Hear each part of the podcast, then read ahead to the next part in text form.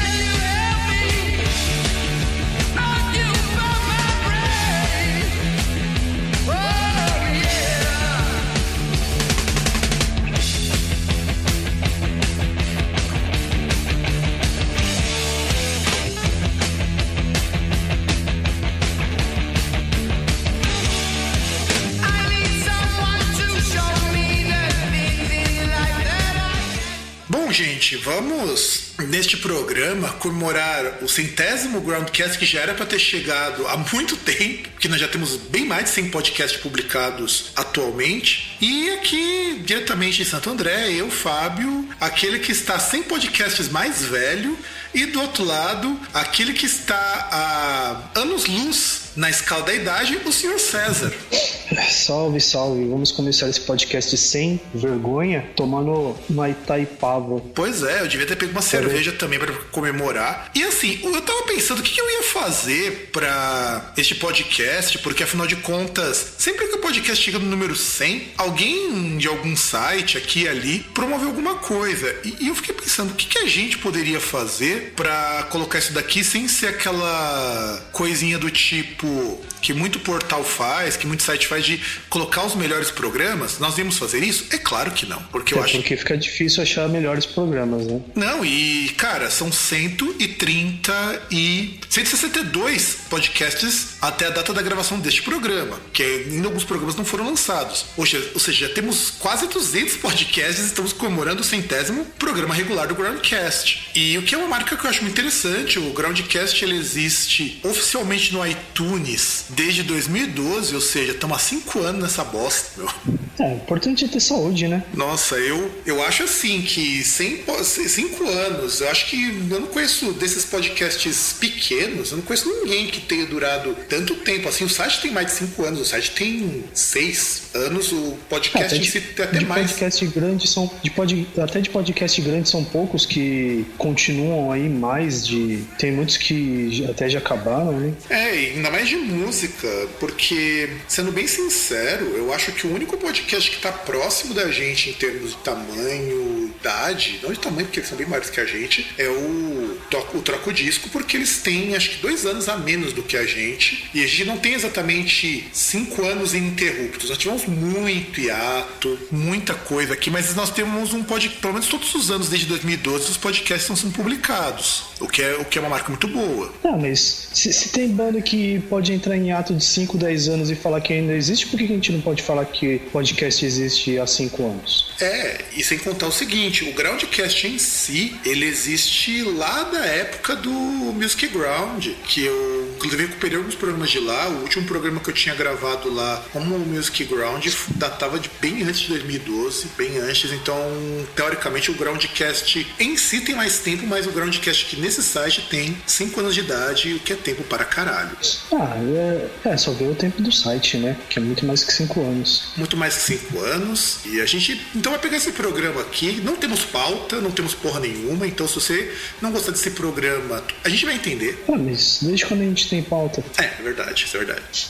Aliás, a gente tem, a gente só ignora é, solenemente, né? Inclusive, a gente ignora na hora que a gente precisa fazer a pauta. Mas a gente já comentou muito sobre isso no Groundcast 50, que nós falamos de bastidores, que tem muita coisa legal. Eu recomendaria que vocês escutassem pra vocês saberem que pouca coisa mudou daquela época dos bastidores. Eu continuo com os equipamentos, só que agora eu utilizo uma outra interface para gravar o podcast. Inclusive, ela é muito melhor para gravar do que era no Groundcast 50, que ele foi publicado. Deixa-me ver aqui, porque com cento e poucos podcasts que é difícil de se lembrar as datas. Ele foi publicado em 15 de 12 de 2015, ou seja, faz quase dois anos que nós tivemos o podcast número 50 e desde então as numerações ficaram muito loucas. Eu incorporei programa na numeração, tem coisa que nós não incluímos na numeração regular, como entrevista, como o Broadcast Explica, como o Pipoca, que nós estamos devendo há um bom tempo fazer um Pipoca, mas este ano ainda sai pelo menos um, né, César? Olha, eu já falei que é pra sair, agora aí depende de mim, né? É. Eu, tenho todo, todo mundo para pegar os filmes e assistir. É pior que depende também de mim e eu tô procrastinando nisso. Mas esse programa, gente, que nós não nem tem, não tem abertura, não tem porra nenhuma, porque esse é um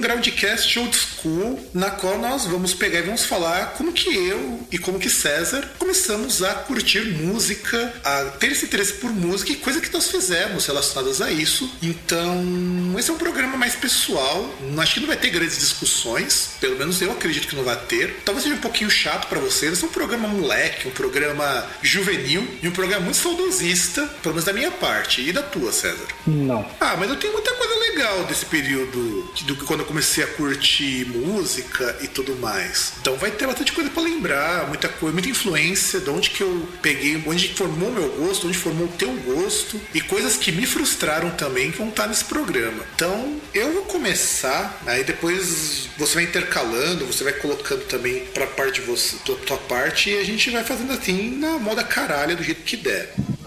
Eu acho, eu particularmente acho, que o meu gosto por música deve ter começado lá pros idos de 94. Sabe quando teve Cavaleiros do Zodíaco aqui no Brasil? Uhum, sim. Então, eu tinha vinil, aliás, todos esses tokusatsu, os animes, eu tinha vinil e eu adorava aquilo. Eu achava sensacional. E em 94 eu tinha 10 anos. Então, naquela época, eu acho que eu comecei a curtir mais música, embora eu já escutava Raul Seixas, porque tinha em casa, eu escutava os discos tokusatsu, porque meu pai tinha vinil comprado para mim, um do Jasper, um do Changeman, inclusive que tinha as músicas em português e em japonês. Olha que, que, que coisa bizarra. E era uma época muito curiosa, porque eu, eu tinha um aparelho de vinil em casa e, nossa, quanto vinil que eu escutei, quanto vinil que eu risquei ali, porque eu era um babaca, eu era bobo pra caramba, não sabia nem colocar a agulha direito, risquei altos vinil do meu pai, tudo isso. E meu pai sempre foi aquele cara que não tinha dinheiro pra porra nenhuma em casa, mas ele dava um jeito de comprar sempre coisas mais modernas, mais novas. Eu lembro que em 94, meu pai trouxe lá para casa um aparelho de CD player junto com toca-fitas. E, cara, era caro pra caramba. Aqueles double deck? É, double deck. E assim, você colocava um CD só, era ruim, inclusive, a reprodução. Tinha equalizador manual que você podia equalizar ali na mão. Meu pai manjava dessas coisas. Hoje eu entendo essas coisas, hoje eu sou capaz de fazer uma equalização legal para ouvir música. E minha mãe xingava pra caralho. Meu pai comprou isso junto com o CD do BB King. BB King não, é. Era um. Acho que o Louis Armstrong, um cara desses assim. E também um CD de pagode. Super coerente, né? Cara, no meio dessa história que eu vou contar, a gente vai contar, vou contar coisas super coerentes que rolaram na minha vida que vocês não vão nem acreditar. E eu lembro também, quando eu era mais novo, que meu tio tocava uma banda cover de heavy metal que tocava muito Iron Maiden. Então eu acho que em 92, 93, eu lembro de ter visto ele ensaiando um pouco, que tocava guitarra na época. E eu lembro que ele, nossa, ele tinha todos os vinis do Iron Maiden. Não sei nem o que ele fez com esses vinis. Depois que eu nunca perguntei para ele. Eu sei que a guitarra ele deu para um primo meu que nem toca mais. Então, o meu primeiro contato com música, que eu comecei a tomar consciência de que eu gostava de música, foi por aí. E contigo, cara, como que foi? Cara, sei lá, eu acho que foi via tirando essa questão de músicas tal que meus pais gostavam, que tinha tinha aí cassete dos Beatles e tal. Eu, uma das coisas que eu sempre fui um grande fã do Michael Jackson. Não me pergunte por quê. Ah, cara, mas eu acho que todo mundo da nossa idade, nos anos 90, anos 80, era meio fã do Michael Jackson, no fim das contas. Não, tem um monte de cara que pra ser truzão fala que não era. Eu, eu, eu conheço cara, tem cara que eu conheço há 20 anos por aí, que ainda hoje, se, por exemplo, você chegar, se eu chegar e falar, tipo, ver que eu tô ouvindo, sei lá, Racionais MCs, vai falar, é, que porra é essa? Você ouve rock e tá ouvindo Racionais, tá louco? Então, a, ainda tem um pessoal aí que não saiu da, dessa época, né? Mas. E, e também aquele negócio, né? A gente vem de uma época aí que antes de ter rádios de rock em São Paulo, né? Então, quando você queria ouvir um rock, alguma coisa mais próximo disso, você tinha. A, a que eu lembro, assim, mas que tinha alguma coisa assim, era Transamérica. Você vê o, o nível. Eu lembro, quando eu era mais novo, inclusive, que uma coisa que eu ouvia muito, até por conta de rádio, porque eu sempre ouvi muito rádio também, era escutar muito esses pop tipo Information Society, tanto que eu gosto de Information Society mais por causa disso, porque era uma coisa que alguém escutava quando eu era mais novo, aquela música Think, sabe? E eu achava demais Não, aquilo ali quando eu era mais novo, era bem mais novo. É, é, que aí é aquele esquema, né? Como ouvia essas rádios aí, que eram mais voltadas pro pop, não tinha como fugir muito do pop, mas também tinha aquelas coisas assim um pouco mais rock que eram mais populares. Ah, até lembrando aí aquela música do Nacionais MCs, né? Que o cara vai lá pegar a minazinha da quebrada, ele tá ouvindo ali um. Acho que Marvin Gaye, não sei. E aí a mina chega lá, como ele diz, a mina toda histérica, mete a mão no rádio e põe na Transamérica, né? A, aliás, a mina chega no carro e pergunta para ele se tem Guns N' Roses, né? Aí ele, ah, lógico que não. E a mina quase histérica meteu a mão no rádio e botou na Transamérica. É, eu lembro que essas rádios, Transamérica, Jovem Pan, deixa eu ver que mais rádio que tinha nessa época também, tocava muito essa mistureba dos anos 90. Porque não tinha muito dessa coisa de que, ah, eu vou tocar rock, vou só escutar rock, ou eu nem tinha ideia de que era heavy metal antes de 96, sabe? É, também pegar muito disso quando entrei no Senai, um pouquinho aí, que aí fui, fui ter mais contato. Mas antes mesmo, se ouvia uns rockzinhos, um punk da vida. Então, que tava né? perto da época que eles sim. iam estourar, né? Sim, sim, sim. Inclusive, eu acho que a minha primeira fonte de música com informação foi em 93, 94, acho que foi por aí, quando eu consegui, por um milagre milagre do meu pai conseguiu ligar a antena de fora da casa direto com a antena da televisão, BMTV. Uma imagem ruim, uma imagem toda granulada, mas era o que tinha. A, a imagem cheia, a, a, cheia de fantasma, né? Sim, sim, exato. E eu tinha pedido para assistir MTV porque eu queria muito assistir os desenhos da MTV, porque eu gostava muito do Beavis and Butthead e também gostava muito do Speed Racer. Tá, e uma, uma boa fonte aí de, de música também, né? Que Beavis and Butthead. Aliás, eu não lembro de outro desenho da MTV que tivesse também essa essa premissa. Mas assim, mais emblemático que eu lembro era o Beavis e Butthead. É, até porque entre os episódios, ou mesmo cortando o episódio no meio, quando era o episódio mais longo, você vai aparecer eles lá na televisão comentando medos de bandas. Foi... Clip, né? Sim, foi ali que primeiro, em primeiro lugar eu tomei contato com o Morbid Angel. Eu conheci God of Emptiness no Morbid Angel porque eles tiravam um sarro do caralho com o Morbid Angel. E aí, de repente, muitos anos depois, eu lembrei daquele episódio quando eu escutei God of Emptiness vendo um episódio do Fury MTV. É, e, e, aí também aquele negócio, né? A MTV também, depois de um certo tempo, ela passou a, a ter esse papel também de nos apresentar pra música, né? É, eu acho que. De nos apresentar mundo... coisas novas, né? Sim, sim, sim. Eu acho que todo mundo da nossa época, César, sem exceção, foi apresentado a música pela MTV em primeiro lugar. E várias bandas aí que hoje a gente vê e tal, são bandas grandes, mas que na época, até mesmo, assim, pra vir na América do Sul era meio que, meu, você acha que o cara desse vai, vai vir pra América do Sul pra quê? É, sem contar o seguinte, a gente pega numa época que não existiam muitos shows como a gente tem hoje, praticamente toda semana tem um show, um evento. E eu falo que é, é o tipo de coisa que, pelo menos para mim, era algo muito, muito diferente, porque eu vivia no meio escolar, pelo menos, acredito que você também, na qual as pessoas escutavam predominantemente pagode.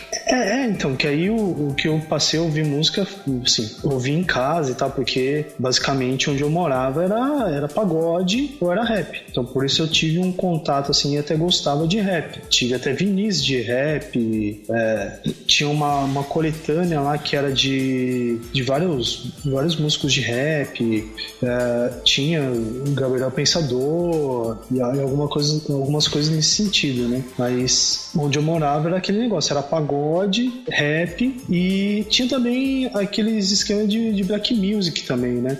Não sei se você lembra que era meio misturado assim com que depois veio a ser funk, ou que chamavam de funk, de charme, que tinham as coletâneas. Sim, tipo, sim. Da, da Furacão 2000. Então, eu não cheguei a tomar contato com a Furacão 2000 nessa época, mas algumas dessas bandas eu já ouvia sim quando eu morava na Vila Maria, em São Paulo, muito antes de mudar para Santo André. Mas ali na Vila Maria, na Zona Norte, o que predominava mesmo era pagode. Inclusive, os caras na minha sala, que era uma sala ruim, era considerada a pior sala da escola, quando não tinha professor, quando não tinha ninguém, eles pegavam o cesto de lixo, que era de plástico, jogavam todo no chão, no meio do processo, e começavam a batucar fazendo aquelas músicas tipo lá do arte popular. E assim, eu nunca gostei daquilo. Por alguma razão, eu não sei qual, aquilo me incomodava. É, então, eu, eu também sou uma pessoa que nunca gostei de pagode, né? Tipo, a, a, até inclusive, uma das máculas é que um, um, trabalho lá de escola pro dia dos professores, a gente tinha que fazer uma musiquinha, sei lá, alguma coisa, a gente cantou em cima daquela Lá Vem o Negão, que eu não lembro quem é o, o intérprete dessa pérola do cancioneiro popular brasileiro. Não é o arte popular? Não faço ideia. Deixa eu até eu pesquisar. Prefiro continuar ignorando. Deixa eu, deixa eu que a gente acha rapidinho. É do Cravo e Canela. Nossa, Cravo e Canela. O, o, olha, olha o nível, tá ligado? Tipo, hoje a gente conhece, principalmente você, bandas obscuras. Bandas, às vezes, sei lá, de, um, de grande core, de death metal. A, a, a, aquela época não, a gente conhecia música de conjunto obscuro de pagode. Não, sem contar o seguinte: o Lá Vem o Negão é a música de um disco deles que foi parodiada pelo Mamonas Assassinas com aquele lá, o Lá Vem o Alemão. Ah, sim, verdade. E esse grupo existe até hoje. Mentira. Eles, eles lançaram o disco ano passado. Mentira. Tô falando sério. Isso não existe, isso é uma grande mentira. E o pior não é isso. O pior é que eu também não imaginava que esse grupo ainda existia. Pior que tem mesmo, tem até vídeo de show. Porque na verdade não era uma banda de pagode, ele, por incrível que pareça, era uma banda de funk soul. Mas ficou famoso porque parecia um pagodão a música deles. Não, é, essa música era um pagodão. Lá vem o negão, era um pagodão. Sem contar o seguinte, ó, os caras eles lançaram a música Dinheiro no Faustão em fevereiro deste ano. Nossa. Cara, eu tô assustado com isso, de verdade. Eu tô assustado. E o pior é tem até um vídeo, eu vou até linkar depois aqui, depois eu vou assistir, o que aconteceu com esse pessoal do grupo Crave Canela, que é responsável por esse hit, que aliás era um hit que meio mundo cantava na minha escola. E, eu. Super chiclete. Super chiclete. E, e o mais curioso é que se você para pra ouvir a música, e é aí que entra uma das coisas que não é nem querendo parecer saudosista, mas vou parecer e foda-se ela é muito mais melodicamente mais bem feita do que qualquer música pop hoje. Tem trocentos produtores. Ah, até acho... os caras é, sabiam tocar, né? Sim. Tem, tem, um monte de coisa, né? Sim, eu acho isso impressionante escutar essa música Lá Vem o Negão. E é o tipo de, de coisa, César, que para quem é da, da nossa época, quem era moleque dos anos 90, é o tipo de coisa que é muito emblemática. Sim. E eu não gostava. De qualquer jeito, eu ainda continuava não gostando. Eu acho que a música ainda é muito chata para mim. E sabe por que ficou famoso como Pagodão, César? Porque a Companhia do Samba gravou essa música. Hum,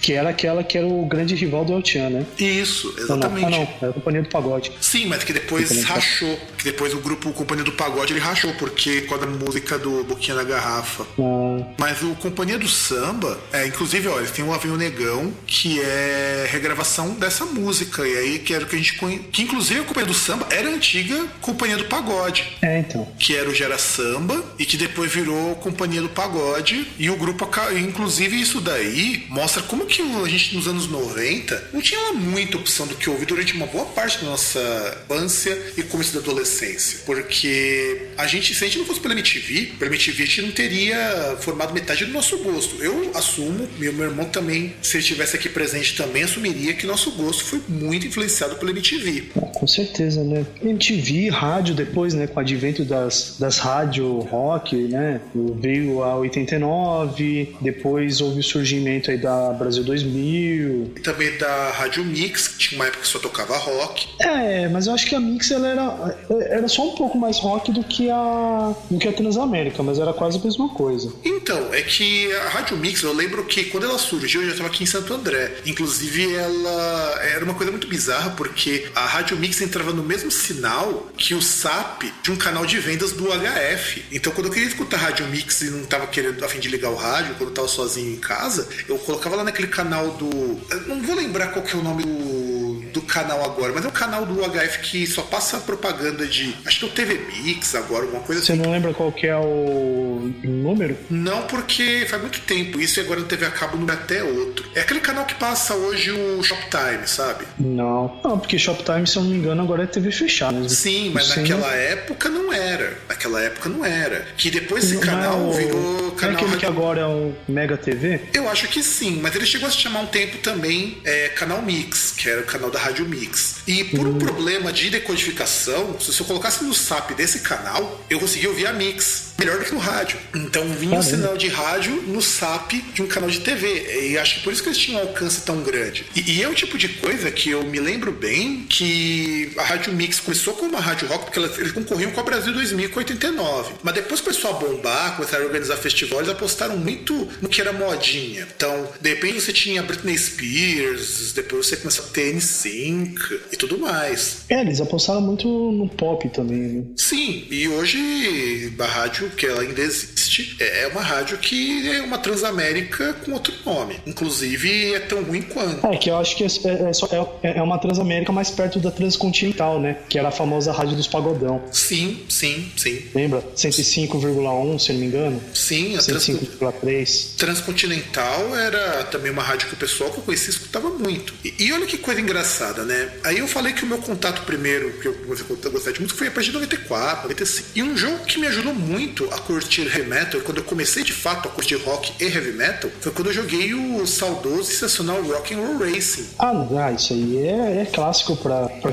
plantar aquela primeira sementinha, né? E eu lembro que eu tinha escutado primeiro, os primeiros acordes de Paranoide, eu não sabia que música que era, mas eu tinha gostado pra caramba. E eu tinha alugado o jogo e vi aquela premissa, toca clássicos do rock and roll. Eu, beleza, vou ouvir, né? E aquele midzinho safado, mas que era muito bom es- escutar Paranoide e escutar Highway Star. E eu lembro que essas duas músicas marcaram muito. Então, eu lembro quando eu, depois, muitos anos depois, quando voltei pra Vila Maria, em 96, que eu vi o clipe de Paranoide. Também vi em sequência, no programa lá que acho que era o Clássicos MTV, o Highway Star. Falei, cara, eu conheço essas músicas, era do Rock and Roll Racing. E desde então, desde 95, 96, eu comecei a curtir heavy metal. Nossa, e, e pior que você falou aí de, de videoclipe, me lembrou uma coisa aí que eu queria até perguntar. Ah, que entra nessa parte das rádios e tal, de, de gravar, de pegar a fita cassete assim, gravar de rádio e tal. E, e eu já in- incluo assim de gravar da MTV. Você já chegou a ter fita cassete, assim, um monte com música e VHS com videoclipe? Então, VHS eu não tinha porque era um pobre durango fudido lascado da vida, que não tinha dinheiro nem pra comprar tênis. É, olha como que minha história de vida era meio desgraçada nesse período entre 96 e 97. Foi, foi um período muito tenso. Então, eu só que eu tinha muita fita cassete. Então, eu comprava ou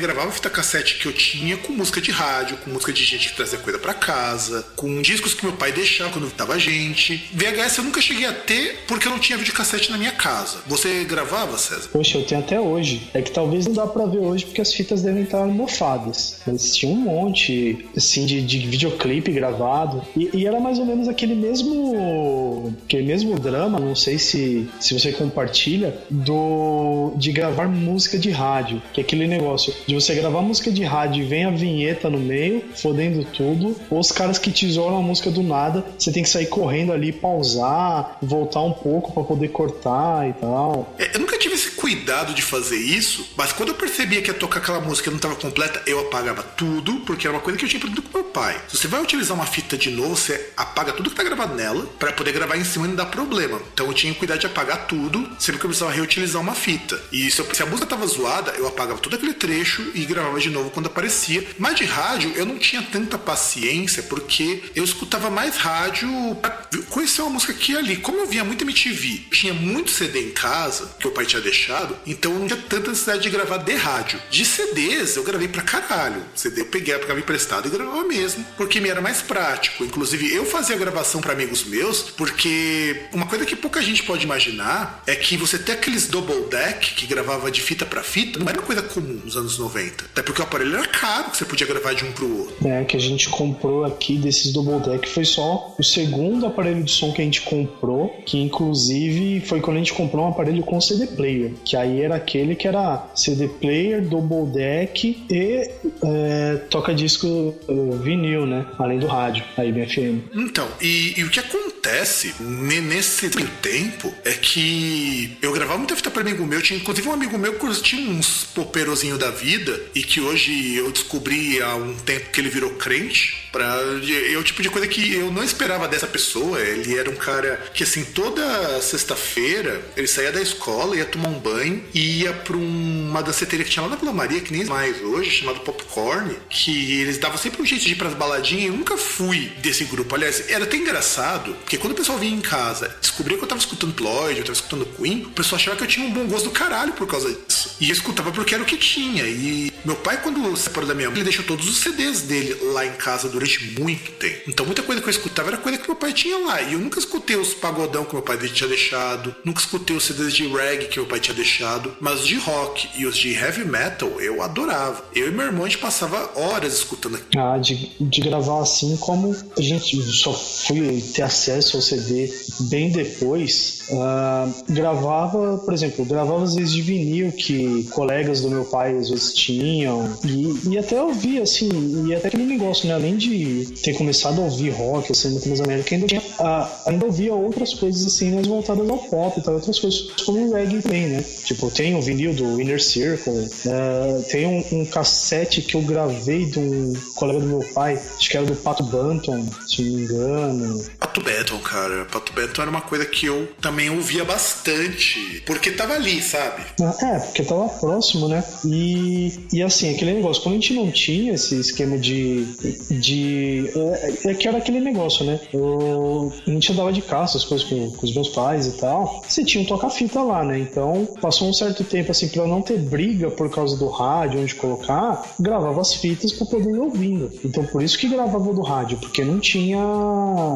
Porque não, não tinha CD, né? Então, CD em carro nessa época era impensável. E, e aí, por isso que eu ficava gravando de rádio, né? Porque não tinha como pegar de vinil, gravar de vinil, até porque vinil mesmo ganhava de aniversário, de amigo secreto, e ali lá. Então, eu comecei a comprar CD muito tempo depois, porque eu não tinha muito dinheiro. É. A, a, minha história familiar é uma história meio triste, sabe? É complicado porque eu só fui começar a comprar CD meu mesmo depois que eu terminei Tech. Eu sempre pegava muita coisa emprestada, mas eu tinha aparelho para tocar CD. Eu não. Inclusive, uma das coisas que eu mais invejava de uns amigos meus era aquele que tinha. Não sei se você vai lembrar, César, aqueles aparelhos de CD que gravava CD. Não, não, não manjo isso aí não. E César, dá um jeitinho aí que tá entrando um ruído assim meio, meio tenso. E agora, como é que tá? Até melhor. Agora, porque acho que o nosso ouvinte vai escutar uns, um chiadinho meio, meio sem vergonha, que talvez não dê pra eliminar tudo. Mas, hein, quando a gente fala de ouvir CD, ouvir música, aquela coisa toda, me, me ocorreu que eu comecei então a me interessar mais, me dar mais pro heavy metal, 2000, quando entrei na Tech. Foi aí que foi assim, eu tenho dois divisores de água na minha vida como ouvir música antes de entrar na vida adulta, dois grandes divisores. O primeiro grande divisor era um professor chamado Marcelo. Um abraço, se eu conseguir encontrar com ele de novo, tenho que agradecer muito por ele, porque ele era um cara que via que eu gostava de metal e me emprestava muito CD. Então peguei, nessa época eu escutei Angra, escutei Stratovarius, escutei Halloween, escutei Gamma Ray, escutei Sepultura e tinha uns amigos meus que compravam CD também que me emprestavam Plant Ramp,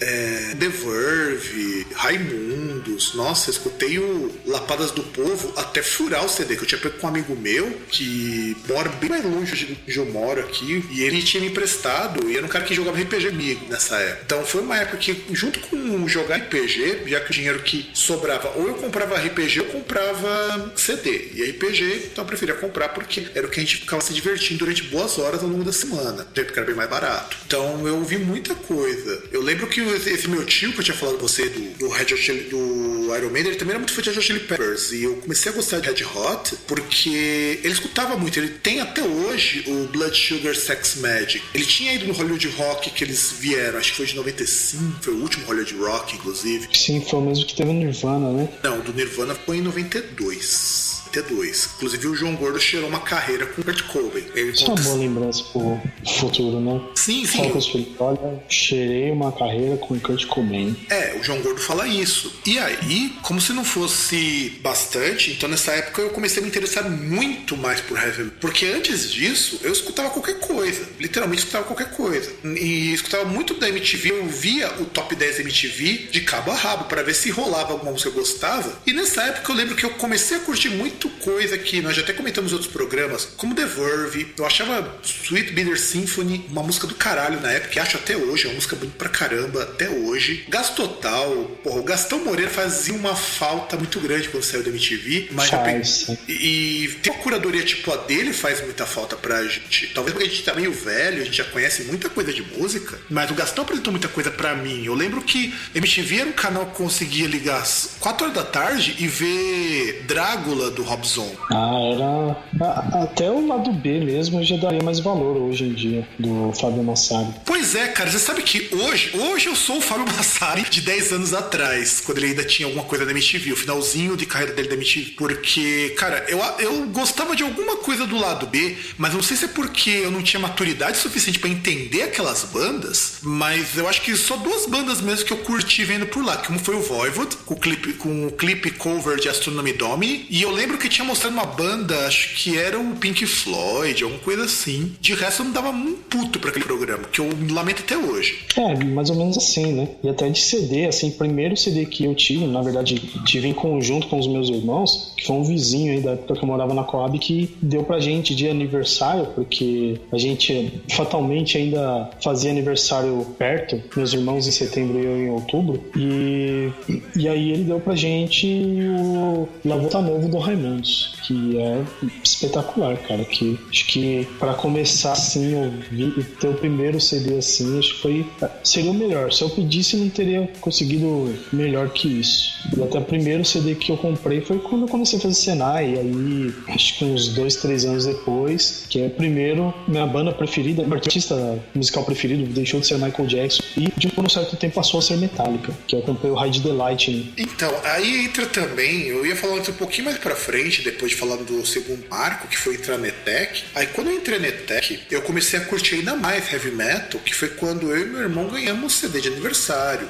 O meu irmão ganhou, o primeiro CD que meu irmão teve na vida, que ele ganhou de aniversário da minha mãe, foi o Chemical Wedding do Bruce Dickinson, porque nós tínhamos escutado o CD anterior, o CD Accident of Birth, que a gente achava do caralho. Até hoje a gente gosta pra caramba desse CD, porque a gente tinha gravado em fita. E para é, mim. Um dos é... melhores da carreira dele, né? Eu acho que assim, comparativamente comparativamente, o Chemical Wedding é o melhor CD deles em, dele em em aspectos. Mas eu gosto muito mais das músicas do Accident of Birth. Muito mais. Ah, então, é, é, é, que o dele é muito mais aquela parte técnica, que a produção foi muito melhor. A, a banda, se eu não me engano, ela repetiu do Accident of Birth pro Chemical Wedding. Sim, sim. Então, inclusive era o segundo CD com o Adam Smith, Smith né? incorporado né? na banda. É, que inclusive foi engraçado, né? Porque o Yannick Gers saiu da banda solo do Bruce pra entrar no Iron Maiden, né? É, e aí entra o Adrian na solo, que tinha saído do Iron Maiden, e depois eles dois são incorporados de volta. E eu lembro que quando eu escutei o Chemical Wedding, eu tinha escutado justamente pela música da Chemical Wedding, que é uma música do caralho. Aliás, o Chemical Wedding, ele pega uma fase da minha vida que, por algum caralho misterioso, eu me interessava muito por ocultismo nessa época. E eu lendo muita coisa sobre tarô, sobre ciclos. Não que eu acreditasse, nem acredito até hoje, mas eu gostava da parte esotérica. Eu acho a parte esotérica muito divertida. Eu leio muita coisa até hoje sobre isso, mesmo acreditando pica nenhuma nisso daí. E eu lembro que o Accident of Birth entrou numa época que eu tava gostando dessas coisas, e aí quando eu vi o Chemical Wedding, eu tava, poxa, tava com tarô, não sei o que, eu tinha ouvido é, The Tower, uma coletânea daquela de 89, sabe? Uhum. Um amigo meu tinha, e eu gostava pra caramba. E aí meu irmão gostava desse CD, pediu pra minha mãe, a gente queria muito o Accident of Birth, inclusive o Chemical Wedding nós temos duas versões aqui, porque zoou o encaixe do Chemical Wedding, tanto que a gente tirava pra ler e cantar as letras, que meu irmão comprou uma outra versão do Chemical Wedding. Caramba, que. Olha, olha, o, olha, olha o nível dessa época, né? De comprar um outro CD, que até uma época depois que popularizou o CD, o CD passou a ser, a ser assim, mais acessível, né? Mais barato. Mas, tipo, de comprar um CD porque o encarte zoou, né? É, eu, e você comprou uma outra E você comprou uma outra versão do CD, tipo, porque eu imagino que essa versão deve ser diferente, deve ter alguns bônus, né? Eu acho que não, eu tenho que até olhar aqui, porque eu não escutei essa versão. Meu irmão ele comprou, porque naquela época meu irmão trabalhando, ele tinha ido na galeria do rock e veio com um monte de CD junto. E meu irmão falou: ah, meu cara Chemical já tá zoado. E tinha que comprar o Down Victor Rhapsody nessa mesma vibe, mas a gente acabou não comprando, porque já tava, já achou que tava muito caro. Mas a gente tinha, tem até que até hoje. E já que você falou do seu primeiro CD, César, o meu primeiro CD que eu comprei com o meu salário, porque teve um monte de CD que eu comprei com o dinheiro que eu ganhava aqui da minha mãe, mas o primeiro CD que eu comprei na minha vida com o meu salário foi o primeiro CD do Theater of Tragedy, porque eu tinha que escolher entre ele ou o Secret of the Runs do Therion, que eram duas bandas que eu gostava muito na época. Só que eu pesei, eu não gosto tanto assim de Therion para comprar o Secret of the Runs e eu agradeço o fato de não ter feito isso, porque o primeiro Theater of Tragedy é mil vezes, é não que eu não goste desse do Therion, mas hoje eu não, não tenho tanto apreço pelo Therion quanto eu tenho hoje até hoje pelo Theater of Tragedy. E o Theater of Tragedy é o tipo de banda que até o meu irmão, que não é muito chegado em Gothic Battle, curte. Pra você ver que a banda era foda. Talvez volte, porque tá um rumor é que eles estão voltando, porque a Liv Christine depois se separou do Crew, que o marido trocou, tirou ela da própria banda para colocar o, a amante, e aí parece que agora eles estão é, de conversinha para talvez voltar. O Theater of Tragedy é o que tá rolando de boato. E eu gostava muito do Theater of Tragedy nessa época, porque eu tinha escutado uma música no backstage. Naquela época eu comecei a escutar backstage todo domingo, era meu repositório de metal junto com o Fúria. E é assim, domingo passava Fúria de manhã e de noite passava o backstage. Então, o que eu precisava conhecer de banda naquela semana já estava completo no domingo. Já tinha as bandinhas para apresentar na segunda-feira, né? É, então para conversar, porque nessa época eu tava na ETEC. E, e, a ETEC aqui de Santo André, eu não sei como que tá hoje, mas era, era muito conhecida pelo pessoal curtir majoritariamente rock e heavy metal. Aliás, Santo André é uma terra que durante muito tempo o pessoal curtia rock e heavy metal, falava muito bem, porque assim, metal discos, Sepultura saiu daqui, Sepultura que fez sucesso, tudo mais. Então, a gente tem uma fama muito grande de uma, uma cidade com muito rock, muito heavy metal. E aí eu lembro que nessa época, então, quando eu comprei o Theater of Tragedy por conta do Backstage, que foi com dinheiro de um, de um trabalho que eu fazia pra Folha de São Paulo, desde então eu fiquei, acho que uns bons anos, eu comprava de um ou dois CDs por,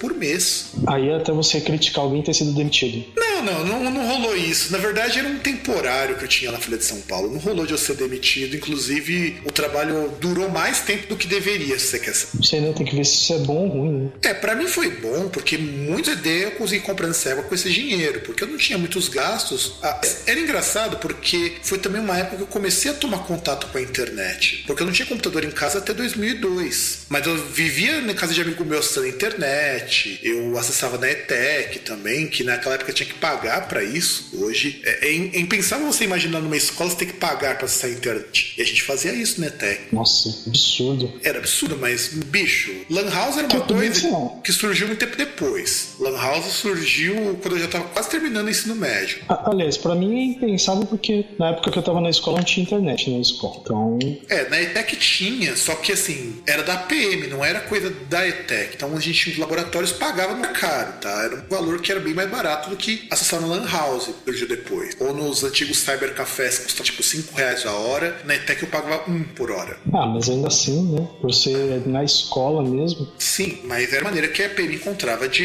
juntar dinheiro. Então o que, que rolou? Aí eu comecei a ter meu computador em casa e nessa época também foi uma época muito ruim da minha vida entre 2002 e 2004. Foi uma época bastante tensa da vida porque conheci uma moça, ela me deixou muito pra baixo. Foi a primeira vez que eu me senti tão pra baixo na minha vida. Nem quando meus pais se separaram eu fiquei tão pra baixo e aconteceu que eu entrei assim de cabeça no Gothic Metal, no Doom e no Dark Wave, tudo ao mesmo tempo. Toca aí o primeiro amor, velho. É, é, é, só que faltava. É só que faltava. É... E, e, foi uma época que, ironicamente, tava vindo muito CD aqui pra minha casa. Muito, porque eu, meus amigos me prestavam muito CD. Naquela época eu já gostava muito de heavy metal. E eu meio que dava um foda-se pra qualquer coisa que não fosse rock ou heavy metal. E também que não fosse música gótica, que eu fui descobrir bem mais pra frente. E eu nunca escutei tanto black metal na minha vida seguido quando nessa época eu tava muito. Sabe, você imagina o que é assim, eu tava tristão pra caramba. Eu pegava um CD do Dark Funeral lá, o. que eu não vou lembrar agora o nome do CD do Dark Funeral, e escutava aquilo ali no repeat. Eu acho que eu passava umas duas horas escutando aquilo ali porque era a coisa mais rápida, mais brutal e mais foda-se que eu tinha na minha casa na época. E, e, você fazia aqueles cosplay de Arlequim na Terra do Gelo? Ah, cara, eu fiz isso num evento. Eu fiz um evento, um evento de RPG que eu participei, eu fiz. Só que isso não tem registros, então vocês nunca verão isso. Então é uma coisa boa. Época que você não tinha, você não tinha lá muito registro, até porque uh, você pega até uma época, pelo menos época assim do Senai, que máquina fotográfica era até um pouco mais popular, você tinha aquelas, aquelas marcas não tão boas assim, então era mais fácil. Mas ainda assim, filme fotográfico era muito caro. Então você não gastava filme fotográfico com besteira. Não, e também você não tinha como tirar uma câmera do bolso, né? Era bem mais difícil. Então muitas besteiras que a gente fez nessa época não ficaram registradas. Então chupa, molecada. Não tinha, nem como, não tinha como cair na net. Não tinha como cair na net. E você, Cedro, como que foi o, essa, essa parte da sua adolescência, final da adolescência, com relação à parte de música? O que, que pintou nela? Então, era o que eu tava começando a falar, né? Foi época que eu comecei a fazer Senai, tive contato aí, você vê aquelas rádios rock e tal, comecei a ouvir mais, aí ter contato mesmo com metal, que aí houve aquela transição que foi do, do meu artista favorito deixar de ser naquele momento Michael Jackson para virar o Metallica, né? Até que aí essa fase ela durou até eu ver o show do Metallica, que foi o, um show que eles fizeram no Brasil em 1999. E aí, inclusive, primeiro disco que eu comprei, primeiro CD que eu comprei foi do Metallica, Raise the Lightning. Tinha camiseta do Ride the Lightning, inclusive. Que, aliás, puta disco, cara. Pra mim é um dos meus favoritos, o Ride the Lightning. Embora eu goste muito do, do, primeiro, do primeiro disco deles, do Ride the Lightning, eu acho que, assim, Metallica é uma banda que me acompanhou durante muito tempo, porque eu gostava muito de Seek and Destroy, porque era tema do Fúria. É, que aí. Do, é, que na verdade, assim, do Kill Them All eram duas músicas que eram tema do Fúria, né? Que você tinha o Seek and Destroy e Metal Militia. Isso. Também. Que era o que finalizava o programa, se eu não me engano. E eu. Aí depois virou só Metal Militia depois. É, de, depois no, na, na, última existência do Fúria Metal, que podia voltar nessa MTV nova, agora que a MTV americana disse que vai voltar a, a, a falar de música, seguindo o exemplo da VH1, que aliás, VH1 é o canal a cabo que eu queria ter dinheiro para poder assinar só pra poder ver VH1. Porque VH1 é a MTV Old School que funciona hoje. Quando eu tava nos Estados Unidos, quando eu tava nos Estados Unidos, César, eu não tinha muita coisa pra ver na televisão, porque a televisão americana é uma bosta. Passar propaganda o tempo todo. Mas eu tava vendo é, VH1. TV acaba a invenção deles, né? Não, não, não é surpresa o porquê, né? Sim, e eu, quando eu tava vendo o VH1 lá, lá eles têm um show que tava sendo apresentado pelo Alice Cooper, com participação do Rob Halford como convidado. E eu achei sensacional sensacional aquilo, sabe? E era maravilhoso. Toda vez de noite, quando eu não tava com muito sono e o outro cara que tava comigo lá no quarto tinha começado me falar, vou assistir um pouco de TV. Eu falei, por tá, não te incomoda assistir TV? Eu ia lá, colocava baixinho e ficava assistindo VH1 e vendo as inúmeras propagandas que rolavam entre os blocos, porque tem merchan, que aqueles programas de esportes lá na, na Rede TV e na Bandeirantes. Tem mais merchan que Milton Neves. Muito mais merchan que Milton Neves. E eu acho que essa época do meu final de adolescência é meio que moldou o que eu escuto hoje, porque porque eu passei a escutar desde Dark Funeral até Him, que eu conheci Him nessa época, 2002. Também a fase que eu tava mais depressão, só escutava música triste, melancólica, aquele tipo de coisa. E junto com My Dying Bride, outras coisas que eu também curti na época. Olha, então é uma coisa que eu ia falar depois. Na verdade, o, o Him foi o que levou esse podcast a existir, na verdade. É, é, isso é verdade. Porque se não fosse o Him, eu não teria entrado naquele fatídico fórum e não estaríamos aqui hoje. Ou seja, vocês têm que é, amaldiçoar o Rim para todo sempre. É, se fosse pelo Rim, se não fosse pelo Gothic Metal, que foi o meu motivo para entrar no site que eu fui convidado a ser redator, nós não teríamos nenhum Groundcast aqui, que meio que é a minha continuação daquele trabalho que eu fazia e ninguém dava bola. Ah, mas Vai, fala. E é engraçado, não, eu até falei até, que era engraçado, porque na época do Music Ground, eu e o César, nós éramos os redatores daquela bagaça e a gente tentava de tudo pra levantar a classe de redação e não rolava, porque não tinha incentivo do dono do site, não tinha incentivo de usuários, eu tinha um monte de ideia de como fazer aquilo lá crescer, que foi o que eu tô fazendo no Groundcast, e era uma época interessante, era uma época bem interessante. É, é que na verdade eu entendo, porque o, o foco era aquela nossa época de corsário, né? Então o foco não era produção de conteúdo, né? O foco era distribuição de distribuição de material protegido por copyright sem fins lucrativos. Sim, exatamente. Era benef beneficente. Inclusive, eu descobri agora recentemente que o Music Ground foi pro saco. Caramba, olha isso, demorou, né? É, o fórum já não tinha... tempo atrás estava ativo. É, estava ativo, mas não tinha movimento, as pessoas não iam. Inclusive, tem uma moça que ela entrou em contato comigo pelo Groundcast pra perguntar do Music Ground. E eu falei, opa, você tá confundindo as coisas. Aqui é Groundcast, já expliquei a história. Aí ela também adicionou, você deve talvez lembrar da Camille. Hum, não. Que ela sempre postava umas coisas de pagan, alguma coisa. É, Eu, eu, assim, eu não interagia muito com ela, mas ela é amiga de um, de um camarada meu também. Tá morando em São Paulo, inclusive. E aí, hum, nessa época, então, no final da minha adolescência, adolescência, coisa da minha vida adulta, eu comecei a curtir muita coisa de música diferente, porque foi quando eu me interessei por música industrial, música experimental, porque eu cheguei em determinado momento, naquela época, no final da minha vida adolescente, começo da minha vida adulta, que eu não conseguia mais gostar só da música normal. E a música do tipo do Neubauten, dessas, desses caras assim mais porra louca, começou a me parecer mais interessante, porque eu já tinha escutado de tudo, de música normal, dentro do metal. Eu já tinha saído daquela fase de eu vou ser só o tradicionalzão, escutar só heavy metal. Eu falei, vou procurar alguma coisa nova. Que foi coincidentemente com a época que eu comecei a fazer faculdade. Por algum motivo também, junto com a faculdade, eu comecei a me interessar muito por experimentalismos com N coisas, e foi quando eu comecei a curtir música experimental. Mas antes de a gente, fala, de a gente falar sobre isso e a gente comentar também o que, que a gente foi incorporando, eu quero falar de uma das minhas grandes decepções, que assim, eu levo isso até hoje, que. Decepções e frustrações também, né? Que é o fato de eu nunca ter aprendido a tocar nenhum instrumento. Bicho, você não faz ideia do quanto que eu fico frustrado de eu não saber tocar um instrumento, de eu ter noções muito mínimas de como funciona é, acorde, tons. Isso daí eu tenho noção mínima de como funciona. E meu pai tinha me deixado um violão, uma época que eu morava num apartamento lá em Santo André. E dois meses depois ele veio buscar o violão, porque a minha, a minha ideia era que ele tinha deixado, pra, pelo menos entendido, pra que eu aprendesse a tocar. Era um George bem vagabundo, inclusive. Mas eu, eu realmente queria aprender a tocar aquilo ali. E aí depois, quando eu ia comprar as revistas, eu comprar não, acho que eu cheguei até a comprar umas revistas com tablatura, ia começar a pedir umas dicas pros amigos meus que tocavam. Meu pai leva de volta e eu nunca tive dinheiro pra comprar instrumento, nunca tive dinheiro pra tomar aula, e eu sou um frustrado com isso, cara. Muito frustrado mesmo por não saber o mínimo de música pra tocar alguma coisa decente. Ah, cara, é aquele negócio. É, comecei a aprender assim quando eu já tinha terminado o Senai, tava trabalhando, né? Já era o terceiro ano recebendo salário e tal, recebendo ajuda de custo.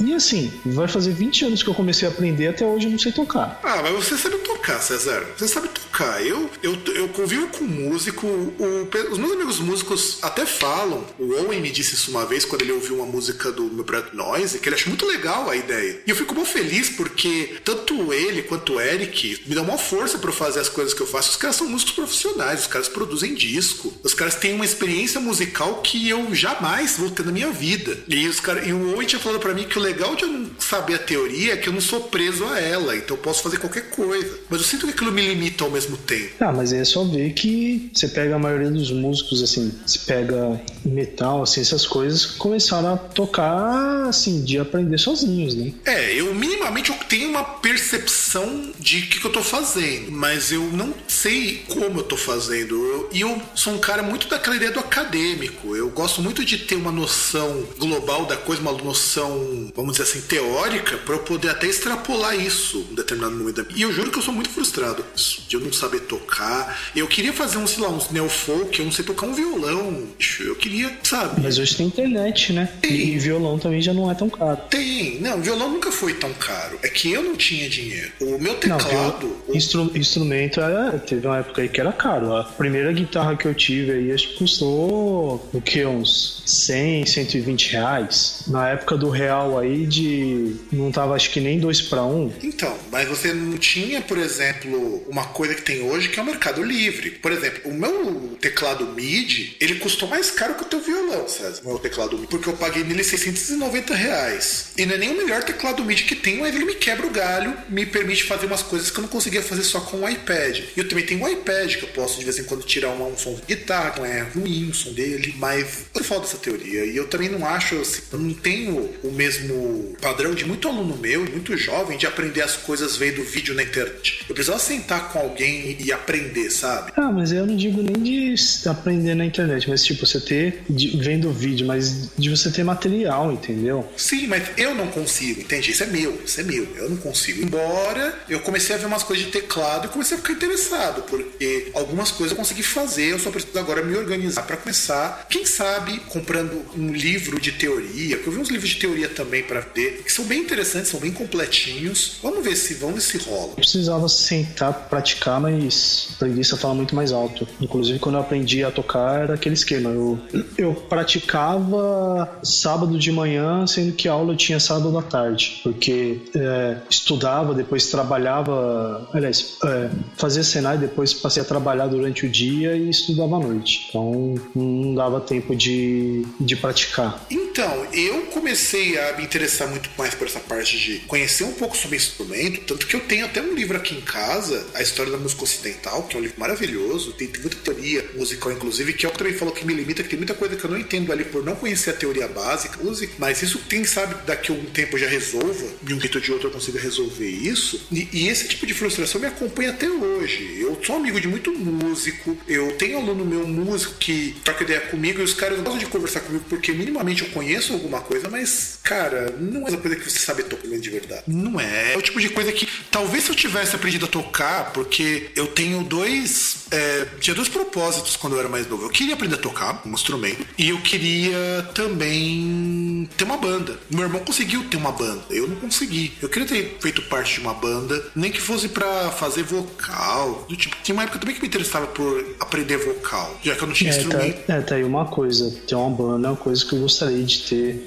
ter feito. Inclusive, chegou uma época que eu fui pegar para continuar a aprender guitarra depois de um tempo que eu parei e aprender e ter aulas de canto justamente para isso, né? Para tentar aí falar, ah, pô, já toco guitarra, canto, então aí arranja só um baixista e um baterista já dá para fazer alguma coisa. É, eu queria, eu queria muito ter uma banda, fazer parte de uma banda. Eu fazia letra de música quando eu era mais novo. Eu ainda quero, se eu tivesse a oportunidade, sei lá, nem que fosse fazer um projeto de experimental, alguma coisa com alguém, pelo menos ia apresentar uma vez, sabe? Tipo, fazer um show ao vivo, que fosse pra mesa de gato pingado, sabe? Eu queria, eu queria muito poder fazer isso. É o tipo de coisa que eu queria que rolasse, mas eu não tenho. Pra eu começar, eu não tenho nem carro para levar minhas coisas. Se eu quisesse fazer que nem os meus amigos lá do Afro Hooligans, que eles se apresentam esporadicamente. Eu não tenho nem como levar equipamento, eu não tenho nem computador portátil para poder fazer os meus, colocar os meus VSTs. Então, ainda é um sonho para mim muito remoto, pelo menos com o que eu tenho aqui em casa. Quem sabe, se eu juntar uma grana, para mais instrumento, tocar, e eu não consigo tocar isso com meus 34 quantos que eu vou ter quando eu conseguir daí. É, acho que tá, tá mais fácil já pegar quando tiver uma grana e já constituir família. É, também deveria.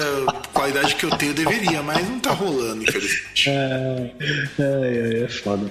Tá, mas aí já é aquele negócio, né? Você já vai, faz um, com família, é, pega aí alguém que já curte música também, que, que tem essa ideia de ter uma banda, aí já começa a fazer filho, adotar, e vai ensinando música pros moleques também. Aí faz uma banda familiar aí, faz a sua. Faz a família Melo aí, pra rivalizar com a família Lima. É, é pode ser, é, só que ao invés de a gente tocar música erudita, a gente toca noise. É, vale, ué. E aí, aí vamos vamos falar um pouquinho então de como que o nosso gosto começou a ficar um pouquinho mais expansivo, porque durante a minha adolescência, dos meus 14 até os meus 17, 18 anos, eu só escutava metal. Primeiro eu escutava power metal porque eu achava que só power metal e heavy metal era aquela coisa bem, bem coxinha, sabe? Tanto que a maior parte dos meus CDs aqui em casa físicos são CDs de power ou de heavy metal. É, aqui em casa a maioria não são porque numa época aí, graças à maravilhosa e eficiente polícia de São Paulo, rouba, é, perdi 15 reais em CDs e mais um toca CDs de carro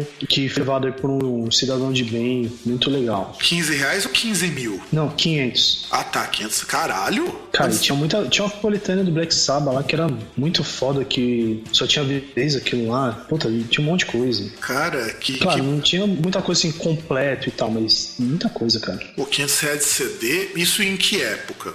Isso em 2003, se não me engano. Tipo, pra você ter ideia, o, o rádio do carro que levaram foi 500 reais também. Porque, bicho, isso tudo, isso tudo de CD, eu tô imaginando que foi por volta de o quê? Uns 30 CDs que eles levaram? Por aí, né? Porque tinha uns duplos também, né? Porque é muito disco, bicho, é muito disco. Eu sei como que isso é triste, porque quase me levaram CDs uma vez quando eu fui assaltado a caminho da faculdade num sábado, roubaram um Discman. Sorte que o cara deixou eu tirar os CDs, porque os CDs que tinham lá valiam mais do que Discman. Né? E aí, quando eu fiquei adulto, lá pros meus 19, 20 anos, é que eu saí desse gosto só escutar heavy metal e comecei para outras coisas. Que foi quando eu comecei o hino, foi quando eu comecei a escutar mais música gótica, começar a escutar mais música industrial. Eu comecei até o finalzinho do lado B e eu achava o lado B. Aí sim, eu entendi o lado B, o AMP, aquele programa de música eletrônica, sensacional. E quando que. E você, César? Quando você começou a pegar outras coisas para escutar fora do círculo rock heavy? Então, é, é aquele negócio. Quando eu comecei, na verdade, eu nunca é, deixei de ouvir assim coisas fora. Porque na verdade eu só não, por exemplo, não comprava, né? Mas assim, uh, em casa aqui, meu pai gostava muito de Demônios da Garoa e de outras referências assim que eu, eu até gostava também, né? Que eu achava, achava bom. E só que aí o que eu passei a ouvir, assim, mais tentar correr atrás às vezes de, de música nova, coisa do tipo, foi depois que eu tentei, que eu mudei de estado, tentei faculdade, que aí eu passei a. Tinha o meu Discman, né? Andava com ele para lá e pra cá. E, e passei a, a, tentar ouvir algumas coisas assim que às vezes eu torcia o nariz. foi aquela época maravilhosa de eu começar a curtir banda que já tinha morrido. Ah, isso acontece comigo até hoje por causa do Spotify. Eu descobri muitas bandas de post-rock, de post-metal que não existem mais. Eu, uma coisa que me deixou muito frustrado foi quando eu descobri uma banda chamada Air Formation e depois descobri que a banda não existe mais. Que até pensei, oh, quando eu, eu descobri isso do Groundcast, inclusive. Aí quando eu montei o Groundcast, eu falei, pô, vou tentar entrevistar os caras, né? Aí eu descobri que a banda tinha acabado fazia um ano. É, que aí foi, foi essa minha história com bandas japonesas, que na verdade uma banda japonesa, né, com o High Might Color e com o Guano Apes, que quando eu comecei a ouvir, que na verdade quando eu fui para essa faculdade, como tinha lá fazer curso de computação, o laboratório tinha lá internet, a gente podia usar toda vez que não tivesse aula, e a universidade que agora está indo à bancarrota, mas na época ela tinha uma boa condição, é, você tinha um link lá da Embratel, né, direto. Então, meu, a internet lá era fodônica. Então, né, cara, eu comecei a gostar de música japonesa também nessa época, mas eu particularmente não curtia muito essas bandas estilo Might Color. É irônico que eu gostei de Might Color porque eu vi um clipe no Animax. Se fosse, sei lá, uns anos antes, eu teria uma grande bosta. Então, é, é, isso que eu falo, porque quando eu vi, eu até falei em outro episódio, que eu tinha alguns colegas de faculdade que gostavam, mas aí é aquele negócio, né, é, já era outra forma de conhecer música que aí eles já, eles já pegaram assim, né? Que é você conhecer aquelas bandas que fazem abertura e encerramento de, de anime, né? Então, você sabe que eu nunca gostei dessas músicas. Eu lembro que eu frequentava eventos de anime nessa época e eu não gostava gostava das bandas que tocavam, não gostava das músicas que rolavam. A maioria achava uma bosta. Só que, ironicamente, minhas amigas amavam essas músicas. Então eu ficava lá para acompanhar umas amigas minhas. Então, assim, na, na época eu torci o nariz porque eu, é aquele negócio, questão de preconceito. Eu achava o visual dos caras muito emo e tal. Mas aí depois eu passei a prestar atenção no trabalho dos caras, principalmente de guitarra. No caso, o High Might Power, que, meu, era espetacular assim. Achava muito bom o trabalho de guitarra dos caras. Então. Mas sabe que eu gostava do visual dessas bandas japonesas? Porque eu sempre fui muito fã de. Eu gostava muito de Glenn Rock. E de Kiss também. Então eu achava que visual era uma coisa legal. Ah, mas o pior é que o visual deles nem era assim próximo. Porque, por exemplo, você pega o, o, o que eles usavam, os caras, era muito visual street. Era mais a, a Mac mesmo, que você pega no maior sucesso da banda, ela tinha um visual muito Emily, tá ligado? Com, com sainha, né? Muito. Não, sim, sim. E na verdade, uma coisa que nessa época que eu comecei também a conhecer essas bandas mesas, eu também comecei a pensar assim, bandas que eu não gostava, e aí que entra uma coisa que talvez tenha acontecido contigo, comigo aconteceu muito nos últimos 15 anos, bandas que eu não gostava e que eu passei a gostar depois de adulto. A primeira banda que eu não gostava, e eu não gostava justamente por conta desses eventos de anime, era o X-Japan. Eu achava X-Japan muito ruim, porque quando todo mundo que dizia que era fã de X-Japan gostava de Kurenai e de Crucify My Love e, e babava ovo na Art of Life. Eu tinha escutado. Só gostava das baladinhas. Não, e Art of Life nem é tão baladinha assim, mas ela tem um começo, uma introdução que é uma merda. A música é muito ruim. Ela, ela fica legal da metade pra frente, mas é uma música que tem todos os clichêsão do X-Japan, possíveis imaginar. Só que um amigo meu, ele me passou o Blue Blood do X-Japan. Aí sim. Que é da onde tem também a Kurenai. E a, não é a versão que veio depois, porque tem duas versões da Kurenai. Tem uma versão que é muito bosta da Kurenai e tem a versão do Blue Blood. E quando eu escutei aquele disco, eu falei, cara, mas como que eu perdi X-Japan por tanto tempo? Aí eu comecei a ver que X-Japan é uma banda muito boa. Mas nessa época, ironicamente, eu gostava de Loudness, que eu já achava uma banda muito mais legal. Principalmente quando não tinha lá o Mike Vesserra cantando, do que o X-Japan. Aí eu também comecei nessa época, banda que eu também não curtia. Eu não curtia Moonspell. Primeira vez que eu assisti coisa do Moonspell em 99, eu achei muito chato. E aí quando eu vi o clipe de Nocturna, era a época que eu já tava meio gostando de umas coisas mais dark. Eu achei fantástico, tanto que hoje eu tenho discografia completa do Moonspell em CD, incluindo o DVD ao vivo em Lisboa, que eles gravaram lá da turnê do Memorial. Eu não gostava. Eu não gostava de death metal. Eu achava death metal muito chato. E aí eu escutei God of Emptiness do Morbid Angel num clipe, graças ao Beavis and Butthead. E aí eu comecei a escutar death metal com outros ouvidos. Eu não gostava de black metal. Aí eu vi o clipe de Mother North do Satyricon e aquilo mudou vidas, cara. Aquilo ali eu normalmente posso curtir esses metais mais extremos. Por nada, conta... na, nada que um par de peitinhos não faça, né? É, exatamente. nada que um par de peitinhos e um pouco de sangue de mentira não faça. E deixa eu ver, que mais banda que eu não curtia, que eu passei a gostar pra caramba? Eu não gostava muito de boa parte dessas bandas de metal extremo. E eu passei a, depois de um tempo, gostar disso. Eu não gostava de música muito ruidosa, e hoje eu escuto noise e industrial. Eu não gostava de música sem vocal. Eu achava trabalhar instrumental um porre, e hoje eu escuto post-rock que majoritariamente é instrumental. É muito difícil ter uma banda de post-rock que cante. Eu não gostava de Doom, cara. Eu tinha uma época que eu achava Doom muito ruim, porque para mim era muito devagar. Eu não gostava de Type O Negative. Pra você ter uma ideia, eu não gostava de Type O Negative. Eu achava Type O Negative muito Olha chato. Que blasfêmia, hein? Pois é, eu também concordo que é uma blasfêmia. Depois eu ouvi My Girlfriend's Girlfriend, eu passei a prestar atenção na banda e falei, cara, como, per como perdi isso? E era uma banda sensacional. E você, César, o que, que teve que você não gostava e que você passou a curtir mais pra frente? Então, cara, aí foi, foi essas bandas de rock japonês, porque aquele negócio, eu era truzão, falava, meu, eu já falei em outro episódio, falei, porra, como pode esse negócio de os caras misturar inglês com japonês na, na lei, visual dos caras muito emo, sabe? Muito som new metal e coisas assim, tipo, tipo, ah, usa guitarra sete cordas, new metal, que bosta.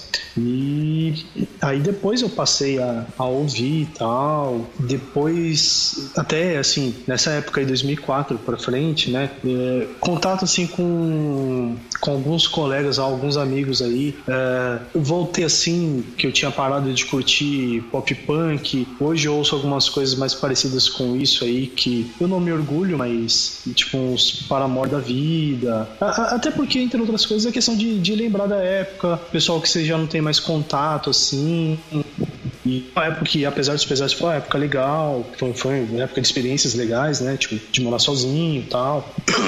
A época de toda principalmente uma época que eu morei assim numa república, que aí morava numa república no centro da cidade, é, na, na avenida principal da cidade, e tipo, tinha os barzinhos assim na, na avenida tal, tinha um barzinho lá que quase toda sexta-feira pegava eu e, o, e os dois caras que dividiam comigo o AP lá, a gente, a gente ia pro barzinho tomar umas, e, e, e eles eram meus veteranos e eram pessoas muito gente boa, então é, era uma época legal. Que aí eu passei a gostar dessas coisas, né? Tipo, eu, ouvia até por influência, assim, que tipo, que foi até o advento assim, de serviços como, por exemplo, você pega o, o princípio daquele serviço de streaming, né? Tipo, o YouTube já estava se consolidando, mas streaming de música, você tinha o começo do Pandora, que depois de um tempo ele foi bloqueado, ele só passou a ficar disponível é, Europa, alguns locais da Europa e Estados Unidos, né? O Yahoo Music também, Yahoo Music eu gostava pra caramba, então até um tempo que eu fazia o curso de computação e estagiava no laboratório, como tinha acesso lá à internet, então eu deixava tocando ali no streaming e era legal também para conhecer algumas bandas. Last e... FM, cara, Last FM quando era de graça. De... Cara, mas Last FM, assim, uh, uh, alguns amigos às vezes para mandar indicação, eles mandavam indicação das coisas que eles, eles, gostavam, mas mandavam pelo Last FM. Porque você já via e tal, uh, já tinha algumas informações, tinha algumas músicas que dava pra você ouvir um trecho. Mas questão do Last FM de ouvir música lá não, é uma coisa que fazia falta, cara. Pelo menos pra mim não faz falta. Cara, pra mim fez muita falta, porque eu gostava realmente do Last FM, porque o Last FM meio que foi pioneiro de que hoje seria o Spotify, Deezer e tudo mais. Porque o Last FM mostrava uma biografia, tinha uma comunidade, existe até hoje, e era legal porque dava pra você conhecer muito artista, dava pra você tomar contato com bandas por ali, e tinha a irrisória quantia de um dólar por mês se você quisesse ouvir as músicas limitadas. Eu não pagava porque eu não tinha dinheiro, cartão internacional. Mas o Last FM, se o Last FM tivesse antecipado a coisa de você poder ouvir um celular, eles estariam muito na frente do Spotify e do Deezer, porque o melhor algoritmo de indicação que existia e que existe até hoje é o deles. É, é, que na verdade o, o, foco deles era aquela questão da integração com, com os players, né? Porque pelo menos muito que muito que assim o pessoal que eu tinha contato que corria atrás do Last FM era o quê? Era meio que você ter um registro daquilo que você gosta e tal.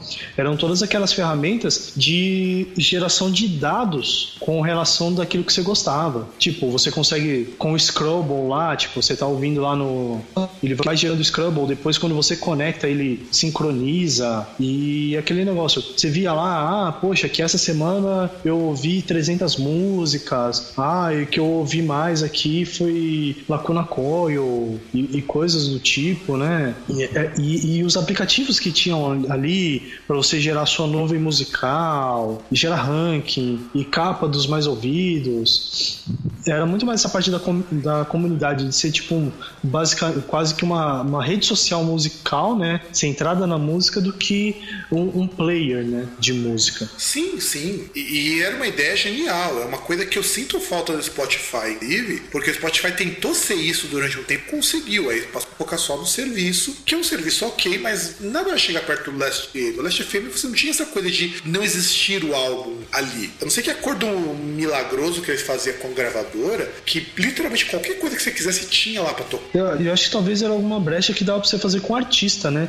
Como tinham várias coisas ali do artista mesmo, né? Então. Sim, o artista podia inclusive ter uma conta dele e ele disponibilizar as músicas para serem ouvidas. Sim, é, é, é, que na verdade eles pegaram meio que um vácuo que foi deixado aí pelo, pelo MySpace, né? Que o MySpace era para ser esse, esse link entre o artista e, a, e o público, assim, um link mais direto, né? Por sinal também, MySpace também, tive conta lá. Eu também tive. E era muito legal o MySpace. Eu gostava muito porque o MySpace, ele permitia uma interação do artista com o público que você não tem até hoje nenhum serviço. Claro que o MySpace também ele pode ser acusado de ter permitido o surgimento de muita bosta, com o próprio bonde do rolê ficou famoso sem ter lançado um disco porque tinha MySpace, que foi da onde o Trent Reznor até tinha escutado uma música, remixou e eles conseguiram graças a isso fazer uma turnê na Europa. Ah, mas é culpa do Trent Reznor. Também, também, também, também, também culpa dele. Mas eu sei que nessa época, então, que eu vi o surgimento do Last FM, do MySpace, o começo do Facebook, que eu fui muito resistente a entrar no Facebook. O Facebook eu entrei em 2010 2010. Meu irmão já tinha conta fazia uns bons anos, porque eu preferia mil vezes o Orkut. Muita minha formação musical também eu devo às comunidades do Orkut de música, porque você trocava muito mais ideia do que os grupos, porque é uma dinâmica meio fórum, então você abria lá um tópico e as pessoas discutiam. Então, muito disco eu peguei por lá, muita dica de música, muita dica de estilo. Então, meio que comecei a formar meu conhecimento musical de música popular a partir dali, antes de eu começar a ler artigo e comprar livros sobre isso. Facebook, quando deu para entrar, eu fiz questão de entrar, porque tinha algumas coisas mais interessantes que o, que o Orkut. Mas, ah,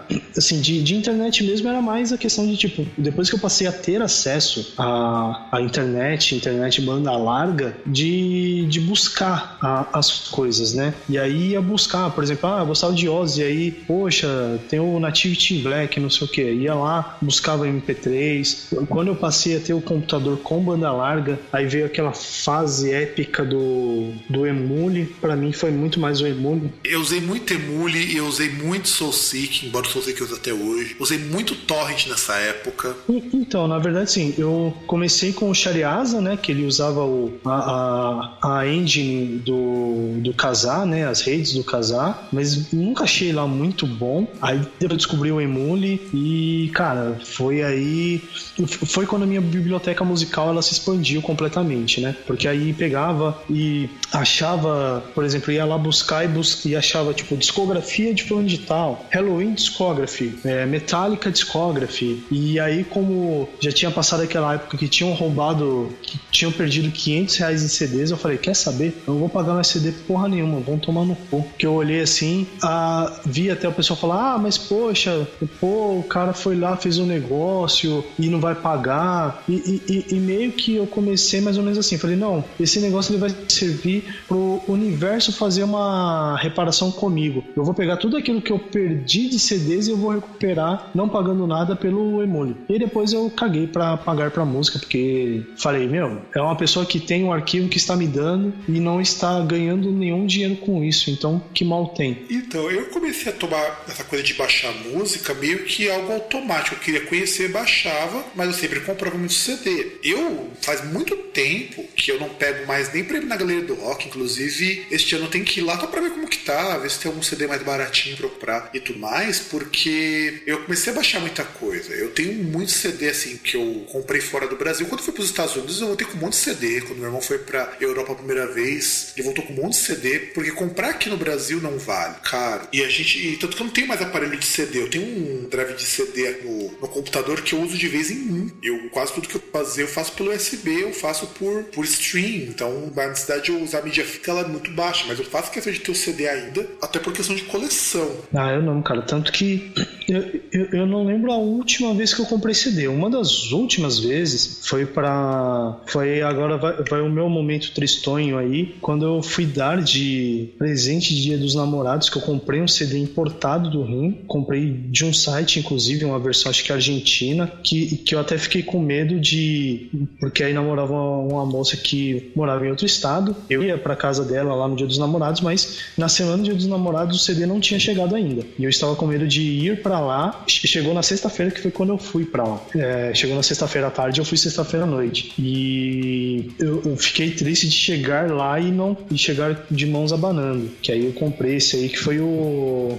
Ai, caramba. Bom, como, como é como é tradição, eu esqueço o nome das coisas, né? Aquele Screenworks, né? Aquela versão aí chamada Baudelaire em Braille, né? Que aí tem a, o disco normal e o segundo disco que com versões acústicas. Que aliás nós falamos no disco, lá no disco, não, no programa do Biografia do Rim, que a gente comentou sobre esse disco. É, que eu não expliquei o. que eu não expliquei todo o contexto, né? Que, que até inclusive a coisa divertida foi o seguinte, né? Que como eu viajei lá para esse lugar de um dia pro outro e eu recebi o CD, tipo, poucas horas antes de viajar, eu não tinha nada para embalar o CD. E aí quando eu fui entregar o CD foi muito divertido que eu tava lá, né? Fui lá, ela foi me pegar na rodoviária de manhã cedo, a gente estava indo pra casa dela de ônibus. E aí, o que que eu fiz, né? Eu peguei, que eu tinha levado uma camisa do Palmeiras para usar lá, eu enrolei o CD na camisa do Palmeiras. E aí, quando eu cheguei lá, tá, eu falei, ah, né, puxei assim o, a camisa do Palmeiras enrolada. Falei, olha, é, feliz dia dos namorados. Ela olhou a camisa assim, ficou com uma cara de cu. Aí eu falei, não, eu tô brincando. Aí eu peguei assim, coloquei assim em cima do colo dela, tirei assim a camisa, ela viu que era CD e curtiu pra caramba. Foi, foi muito, muito engraçado. Não, não, isso com Por mais certeza. que não pareça. Por mais Não. que não pareça, né? O meu relato não tenha nenhum pouco de vida, nenhuma gota de graça. Mas foi engraçado. Não, eu imagino. Eu ganhei de uma ex-namorada minha o Sim Pecado do Mundo, que não tem versão nacional há anos. E ela pagou super caro, porque ela comprou num shop. Ela viu que era o único CD que faltava na época pra eu ter todos os CDs do, do Moonspell. E foi assim. E, e ela, quando ela me deu o CD, é claro que pra, pra mim era até engraçado quando eu namorava, porque meus presentes se baseavam ou eu ganhar CD ou eu ganhar livro. Porque ela falava que era muito difícil escolher alguma coisa que não fosse isso. Não que eu reclamasse, ao contrário. Ah, mas é, mas é tão, me- tão melhor, cara. Porque, por exemplo, se for da roupa, às vezes dá uma roupa que não tem nada a ver, sabe? Eu, eu acho que esse tipo de coisa é muito melhor. Eu sim, como ela sabia do que, que eu gostava, então ela me dava uns- umas coisas muito legais. Então eu ganhei muito livro, ganhei esse CD do Moonspell, o Sem Pecado, que é um CD que eu gosto muito, eu depois realmente não curtei muito. E dentro dessa história, essa aventura musical, a gente tem que confessar algumas coisas que a gente gosta que são muito fora do que as pessoas acham que a gente curte. Porque quem vê o Fábio aqui, produtor do Groundcast e tudo mais, que escuta altos post-metal, altas músicas sofisticadas, altas músicas ruidosas, eu gosto muito, por exemplo, de pop anos 90, de muita coisa de pop anos 90. Paul Red, Savage Garden, eu gostava muito de algumas coisas de Eurodance, que eu achava muito legal quando eu era mais novo. Eu gosto de algumas coisas de J-Rock, e eu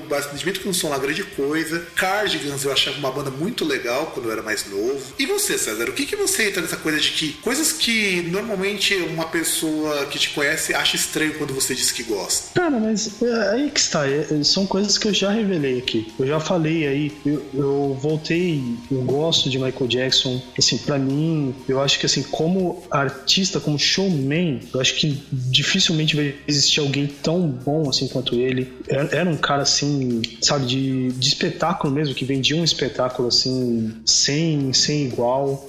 E, e as fases dele, assim, de- musicalmente, assim, falando, e, tipo, tirando quando ele, carreira dele degringolou, as fases dele eram muito boas. Tipo, de- desde o princípio, assim, você pega os discos dele, eram discos inspiradíssimos. É, Sim, sim, ele era um cara é, e, e ele, e ele, assim, entre outras coisas, ele fazia questão de estar junto com artistas muito bons. E isso que é uma coisa que, que impressiona. Sim, sim, sim. Porque não é só a questão dele, dele em si, mas dele ter músicos e, e, e ele não ter aquela questão de, de preconceito, assim, de, de não tocar com artista XYZ. Tipo, você vê, tinha participação do Van Halen nas músicas dele. É, no, outro, no outro disco vai lá e tem participação do, do Slash, entendeu? É, é, pra mim é um artista, assim, revolucionário. E, bom, aí eu falei também o Paramore, que é outra coisa, assim, que é lamentável que eu, que eu ouça, né? Mas, sei lá, eu gosto. Co- co- como disse um, um amigo meu quando ele apresentou o Paramore, que inclusive foi pelo Last FM que ele mandou pra mim, e na época eu não, curti, eu fui curtir depois, é, vocal, é, como é que era? É, popzinho, é, punkzinho legal com voz feminina que apaixona. E eu acho que faz muito sentido essa descrição dele. É, que, que mais? Deixa eu pensar aqui. Bom, tem aquelas coisas que as pessoas podem não acreditar e pra mim não, não é vergonha de assumir, tipo Demônios da Garoa, que é uma coisa que a- a- até por, por questão de gostar desse essa mancha de concreto e poluição e, e gente filha da puta chamada São Paulo, eu gosto, eu, eu me identifico com, com São Paulo, com São Paulo do que Demônios da Garoa. E de rap, assim, também, eu gosto de Racionais em si. Eu gosto bastante. É, eu também posso colocar assim, vamos colocar nessa lista aqui uma outra banda que é muito fora daquilo que você costuma escutar, que é o Skylab. Ah, não, não, mas Skylab, assim, é uma coisa que eu bato no peito e falo, eu gosto de Skylab, cara. O cara é muito foda. E, e, inclusive, eu fiquei até impressionado de um podcast que eu conheci recentemente, que eu vi que os caras fizeram um especial sobre o Skylab, que é uma coisa que eu acho que é vergonhoso a gente não ter feito isso. É, é vergonhoso para mim, porque olha que coisa bizarra. O Skylab tá muito mais próximo de coisas que nós abordamos no Grandcast Site, tá muito mais próximo de coisas que eu realmente curto e que a gente nunca deixou de fazer nada a não ser um indica, aliás, dois indica, né? O Skylab, um que é com o Trachtenberg e outra que é com o Sky Girls, que aliás são dois discos do caralho, dois discos do caralho. E que foram coisas que eu indiquei, inclusive. Sim. E, e, é muito fora de coisas que você normalmente escutaria, viu, César? Porque o não, Skylab está mais próximo eu... do que eu gosto. É, é, olha que bizarro. Mas o Skylab é uma coisa que, assim, que eu conheci em 97. Então é, é a história de 20 anos. Pois é, o Skylab eu conheci por causa de um amigo meu, que também não é muito fã de música experimental, mas acho que ele curtia Skylab pelo Rui, sabe? É, também tem essa, cara. É, é, é pelas letras e tal. Que até, inclusive, uma coisa que eu gostei desse podcast justamente foi isso porque a forma como eles abordaram e tal. Porque não é um podcast sério, é um podcast de humor. E, e inclusive porque um dos participantes ficava horrorizado quando os caras falavam uh, das músicas e tal. E os caras citaram também do programa do, do Skylab, né? Aliás, César, pode citar, pode citar, você pode citar o programa. A gente tá aqui fazendo ah, é umas reminiscências Sim. nossas mesmo, não tem problema não. Sim, é o Tambacast, que é, que é um podcast até interessante, porque, meu. Caralho, é, o Tambacast é um falando de Skylab, então acho que eu preciso prestar atenção nesse podcast, cara. Sim, cara, eles falaram do. E, e, e falaram do, do Rogério Skylab, cara. A, até depois disso, eu vi assim, é que eu não mandei feedback para eles ainda. Eu tô ouvindo os episódios. Eu, eu cheguei, na verdade, neles por conta de outro podcast do Galera do Hall, mas na verdade para ouvir um, um dos podcasts que faz parte da esfera deles, que é um podcast de entrevistas, que é, que é apresentado por uma mina lá que participa do podcast deles, que é um podcast que eles fazem. É, que ela faz um meio host, meio meio roast, né? Meio meio meio eles fazem um churrasquinho dos caras, meio entrevista, né? E, que é, e meio game show, que é muito interessante. E só que eu vi lá aquele episódio do, do Skylab, eu falei, cara, eu não vou ouvir o primeiro episódio para chegar aqui no 40 e tantos para ouvir do Skylab, eu vou ouvir do Skylab agora. Cara, eu vou procurar esse episódio, vai estar tá citado aqui no nosso post. É, e eu vou ouvi-lo também. E eu vou ouvi-lo. Poxa, cara, é, é, é, que é engraçado, mas aí, por exemplo, e, e, os caras eles falam do, do programa de entrevistas do, do Skylab, das entrevistas que chegou um tempo aí que era aquele esquema, né? Que basicamente todo ano tinha uma entrevista do Skylab no Jô, né? Mas, tinha uma época sim, que era sim. assim. E, e o Skylab, ele é um cara que me impressiona muito musicalmente falando. Porque antes da primeira vez que o o amigo meu, o Nurico, tinha falado, ele falou assim que ele gostava das letras e eu tinha ouvido uma coisa ou outra, eu tinha achado mais ou menos, sabe? Não tô falando que eu achava ruim, não, eu tinha achado mais ou menos porque eu tava estudando outras coisas, tava numa outra vibe. Aí eu peguei um show dele para assistir e tava tocando aquela Matador de Passarinho e depois tocou uma outra lá, que eu não vou lembrar o nome. E eu prestei atenção na parte instrumental, eu falei, caralho, mano, isso aqui é um math rock dos mais fudidos. É uma complexidade assim absurda, é um tempo muito louco, porque eu gosto muito de música muito técnica. E, era uma época que eu, ironicamente, tava curtindo essas músicas meio avant-garde. E de repente eu escutei e falei, caralho, mano, é, é, é, muito complexo o que o cara faz. E ele não canta muitas das músicas, ele fala em si. Então ele aumenta o grau de complexidade da coisa. Eu falei, cara, como que eu perdi tanto tempo e não conhecer a fundo Skylab? Tanto que depois eu fui escutando outras coisas. E eu acho Skylab um cara genial, junto com o Júpiter Maçã, que é outro cara que eu gostava muito da época do, do Júpiter Maçã, da banda dele que eu gosto muito dessas coisas psicodélicas. Eu sempre gostei desde que eu era mais novo, eu gostava bastante. Junto com o pessoal do Sonic Samba Trio, que é um grupo de música brasileira que faz a mesma coisa que o Skylab faz, só que sem letra e tocando música brasileira de uma forma totalmente torta. Que até. E o pior é que assim, depois que eu vi esse podcast, eu até senti vontade, eu não, não dei feedback ainda. Que depois que eu vi, eu falei, meu, eu, eu tenho que falar pra esses caras, porque pra eles fazerem essa abordagem sobre música, eu, eu tenho que falar pra eles fazerem um perfil desse aí do do, DR, cara. Eu acho que necessita. É, na verdade, eu acho que a gente precisa fazer um dossiê UDR. O problema é juntar coisa, porque é tudo muito disperso. Não, a gente precisa, mas para eles também eu queria ver, porque o, o, foco deles é a galhofa, né? Então é, é, não é legal que o nosso foco não seja muito isso, mas a gente leva a sério. Não, a gente, tenta fazer, a gente tenta fazer um negócio sério porque a gente não, não, não é engraçado. É, nem vamos, vamos, vamos mandar real, a gente não é engraçado. Então a gente tenta fazer um negócio sério. Agora eles não, eles o negócio deles é a galhofa. E, cara, esse episódio do Rogério Skylab é, é hilário, porque eles contam as histórias, eles contam, por exemplo, do Matador de Passarinho, que na verdade é. tem um paralelo, se eu não me engano, com a música do Chico Buarque, cara. Então, meu, você vê que entre outras coisas, os caras, apesar de, de estarem lá pela galhofa, os caras fizeram uma busca, assim, uma pesquisa que a gente não faz aqui. É, na verdade não é que a gente não faz, a gente até faz quando dá para fazer. É, é, só vocês pegarem, por exemplo, o nosso programa sobre o Black Sabbath, nosso programa sobre o Master of Puppets do Metallic, que é um programa muito legal. Só você pegar nosso programa. Não, é legal, mas não tem essa pesquisa toda, né? Nosso programa do Mamonas, que caralho, mano, pesquisa boa do Mamonas. Então a gente tem, mas é que a gente não tem tempo de fazer pesquisas desse que nós gostaríamos. Tá, tudo bem, eu, eu não pesquiso. Vamos, vamos falar o português correto. Eu, eu não pesquiso, eu faço isso aqui muito nas coxas. É, que é um problema. É um problema que a gente precisa depois, a partir de agora, ver, né, cara? Porque. ah, cara, mas. Você vê até pelo. Já começa pela qualidade da voz, que já não é grande coisa, então não faz muito sentido você gastar muito tempo pesquisando material pra uma dessa.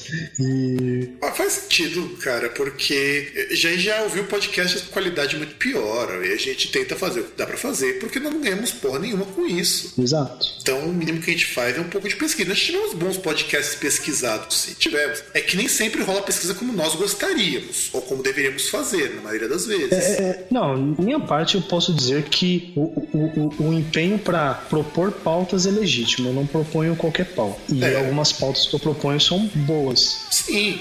Na verdade, nas pautas que a gente acaba saindo, às vezes, do improviso, eu lembro que uma das pautas que a gente fez do Indica, Indica não, né? Os Indica sempre foram feitos no improviso. Mas se a gente pegar, por exemplo, eu acho que um dos radiolas que nós fizemos foi feito assim de última hora, que a gente não tinha ideia do que fazer e bolou o tema, o que a gente ia tocar, o que a gente ia falar no dia da gravação. Acho que foi uma das poucas vezes que a gente realmente foi pego de calças curtas, porque ninguém tinha pesquisado nada, nós não tínhamos conseguido propor nada, porque era uma época que eu também estava trabalhando pra caralho, e, acho, e então não consegui levantar o tópico. Inclusive temos pautas que estão congeladas ainda há muito tempo que a gente precisa trabalhar, inclusive uma para testes musicais, que tá ali paradinho. Um dia a gente grava isso daí, mas é, a gente toma essa parte do podcast, de falar sobre bandas, a gente tenta propor coisa diferente. Tem coisas que a gente gostaria de fazer, mas dada dificuldades técnicas, não vem rolando, porque afinal de contas a gente não recebe para isso. Tem como, de repente, eu tá chamando o César pra vir a casa todo final de semana para gravar. Hora longe pra cacete. É.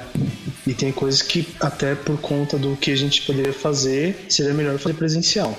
Sim, eu precisaria também ter um equipamento melhor. Eu só tenho um bom microfone e de repente uma boa captação aqui, porque dá para eu captar, mas eu preciso de equipamento, eu precisaria de uma mesa de som melhorzinha, uma mesa de som física, só tenho uma mesa de som virtual, precisaria de mais microfones rola. E eu, e eu ainda, eu ainda pode ser que eu mude de ideia algum dia, porque a gente nunca pode dizer dessa água não beberei. Eu ainda sou meio contra ficar abrindo Patreon, padrinho, para um podcast como o Groundcast. Não, eu sou contra. Eu não sei, não, não acho que isso aí seria uma coisa interessante, porque, sei lá, não sei. Não sei nem explicar porquê, mas eu não sou a favor disso não. Não, eu seria a favor, eu, se, sei lá, o Groundcast tivesse mais gasto, ou sei lá, eu tivesse uma quantidade de ouvintes que exigisse mais recursos que eu posso disponibilizar hoje. Aí eu utilizaria isso para pagar, o podcast se pagar, coisa que eu não consigo o Groundcast, mas meus gastos são muito poucos, então a necessidade de eu abrir isso daí. Eu não tenho, não tem tanto ouvinte assim, sei lá, que nem troca o disco, que consegue minimamente com o dinheiro do padrinho comprar equipamento, essas coisas. Eu não sou, não condeno quem faz, eu não sou contra quem faz isso, eu só não vejo com um podcast igual o nosso esse tipo de modelo funcionando. É, e, bom, e aí até prosseguindo aí, que talvez poderia ser estranho, cito duas bandas que na verdade nem sei se é tão estranho assim ou não. Tem uma que eu. As duas, na verdade, elas têm mais ou menos o mesmo efeito para mim, né? Que são músicas que tiram um sorriso no meu rosto, me fazem sorrir, me fazem dar risada.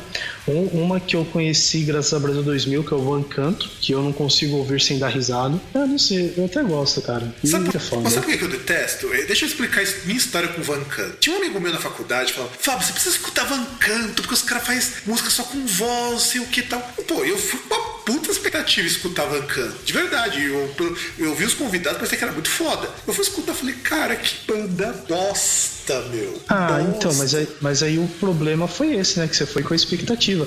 Eu, eu até me lembro, assim, eu não lembro a data, mas eu lembro como eu conheci o Van Canto. Eu conheci o Van Canto um dia que eu fui na feira com a minha mãe, fui aqui no Ceasa, na, aqui perto da, da Marginal Pinheiros. Eu fui lá com ela, eu ficava lá dentro do carro, que lá no Ceasa os caras emprestam aqueles carrinhos de supermercados. Então ela tava lá, pegava o carrinho do supermercado e ia, fazia as compras, depois trazia no carro, descarregava e depois devolvia o carrinho. Então eu ficava, ficava dentro do carro. E dentro do carro, geralmente o que eu fazia?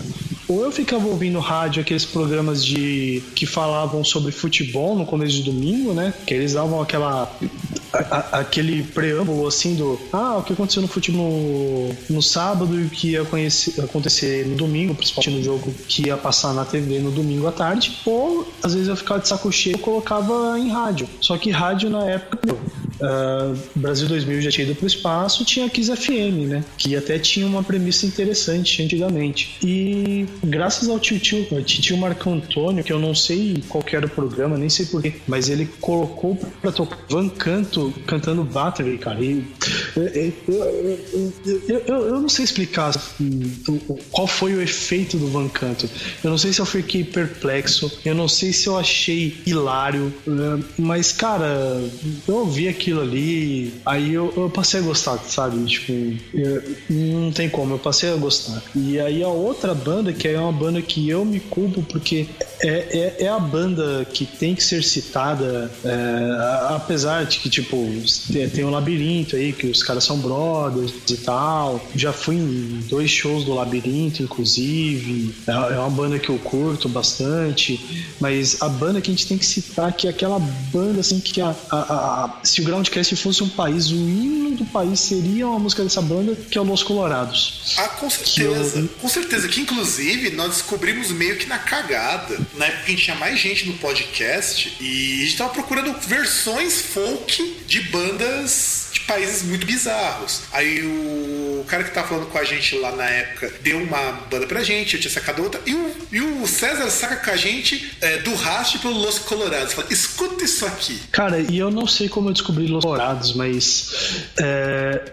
é, é assim, é, essa é a coisa triste, porque se eu lembrasse quando eu descobri Los Colorados, eu poderia dizer que esse foi o dia mais feliz da vida. Foi, foi o dia que eu fiz a coisa mais importante, Los Colorados. Não, mas para descobrir aproximadamente a época, é muito fácil. É só pegar Los Colorados ver quando que eu fiz a entrevista lá com o cara. Foi pouco tempo depois da gente conhecer o cara. Ó, 14 de junho foi quando eu fiz a entrevista com o cara, com o, o guitarrista, o Rotislav Fuk. Então eu acredito que quando nós descobrimos a banda foi nesse meio, um pouquinho mais, talvez em maio. Tava eu, você, o Vitor, mais um, mais um carinha lá que grava com a gente BH e o meu irmão. E a gente tava procurando essas covers. De repente, quando veio Los Colorados, a gente começou, uma época, a todo programa encerrar, quando tinha leitura de comentário e tudo mais, música do Los Colorados, que inclusive acho que vou ter deixado no final desse programa. Ah, cara, e, e, que é muito, muito especial Los Colorados, viu?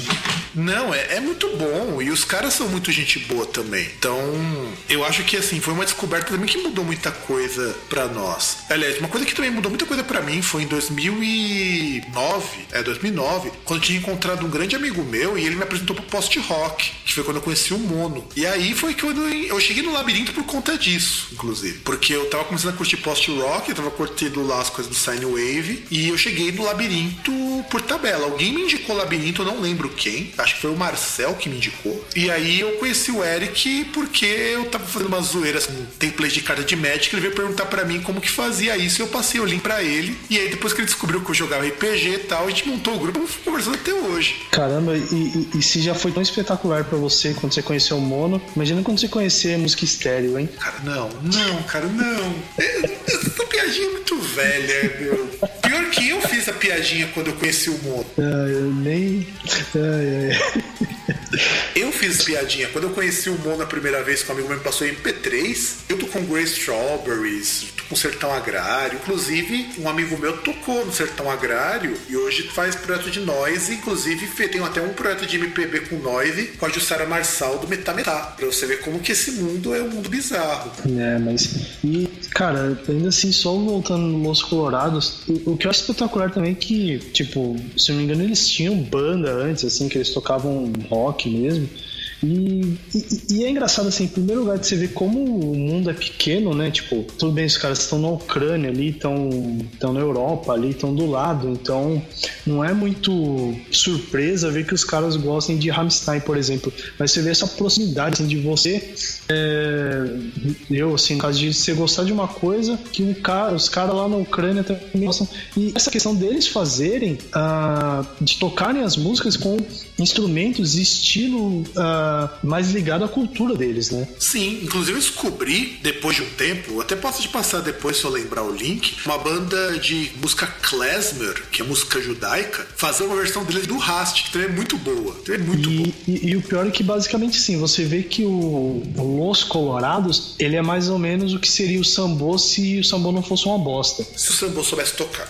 Não, se o Sambô não fosse uma bosta. Porque não, não é só questão de saber tocar, cara. Não, o, o, o, o, problema é de projeto. É, o problema verdade. não é só na execução, o problema é, é de projeto. É verdade, é verdade. E hoje, cara, o que, que, a gente pode dizer que a gente tá escutando hoje, né? Porque nosso passado de background musical, vocês vão perceber que ele é tão diferente assim, ao ponto que a gente diverge muita coisa. O César, ele é muito mais tradicionalzão naquilo que ele curte. Eu sou um cara que escuta muita coisa assim, diferentona. É só a gente pegar, ó. Eu vou até pegar o meu, minha lista de recomendação dessa semana do, do Spotify.